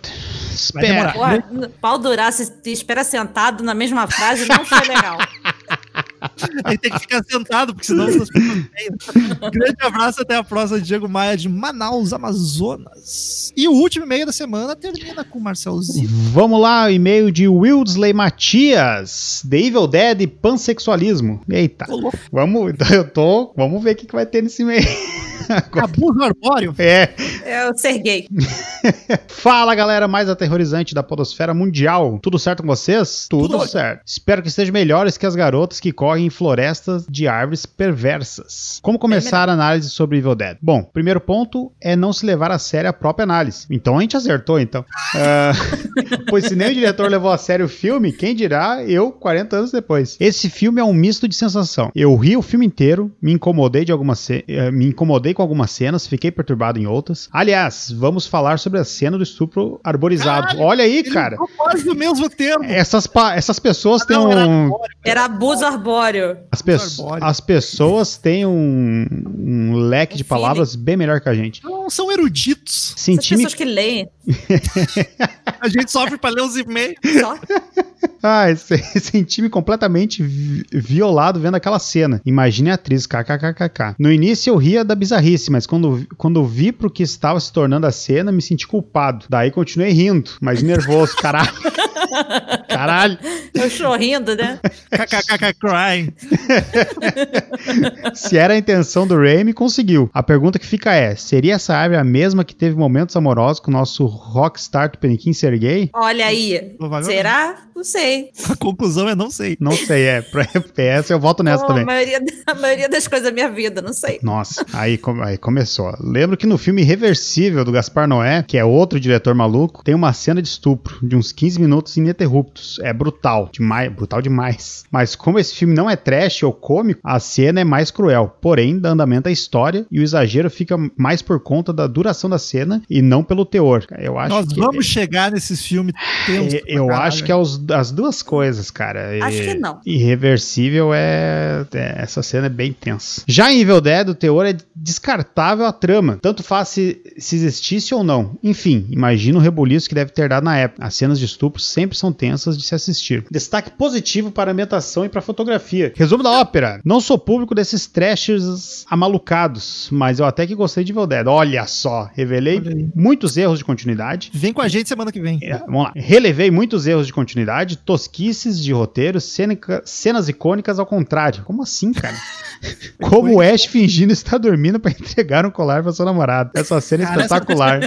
Nota 8. Tem explicação porque ela dura três vezes mais do que devia. É O problema não é ela existir, é, é o timing totalmente errado. Não, o mais três cenas icônicas ao contrário. Nota 8. Gostei. A indicação da, da semana é justamente a obra do já citado diretor Gaspar Noé. Destaque para Irreversível, En- Enter the Void e Clímax. Clímax, eu tenho que assistir Clímax, cara, antes que essa merda saia do Netflix. Só uns filmezinhos pra fuder a cabeça. É disso que a gente gosta. Não. esse último assisti recentemente na Netflix e fiquei hipnotizado com o que via. No Ah, mais. Netflix, Não sabia, vou ter que. Sim, tá na Netflix. No mais, até mais e tchau! Abraço, Wildsley. Muito obrigado, queridos ouvintes que mandaram e-mail pra gente. Quem quiser mandar pra semana que vem, contato arroba sábado14.com.br. E semana que vem. O que, que mais, vai ter, Rômulo? O que, que vai Tem ter semana mais- que vem? mais um episódio maravilhoso com uma escolha minha, mas que foi indicação do Marcel. Hoje a gente descobriu meio junto isso quando o filme saiu, que a gente viu faz tempo. Foi, foi. Vou é te, vou te- Tá foda esse, essa- Eu vou te- esse bromance aí. Ai, a gente viu junto. Ai, a gente Não, eu vou descobriu te junto. dizer- Eu aqui no canto, sem Nossa, nada. eu, vou te, dizer- eu vou te dizer que nos indicaram esse filme numa situação bem parecida com a do filme. Ai, Não, não, não. Então eu, não tava junto.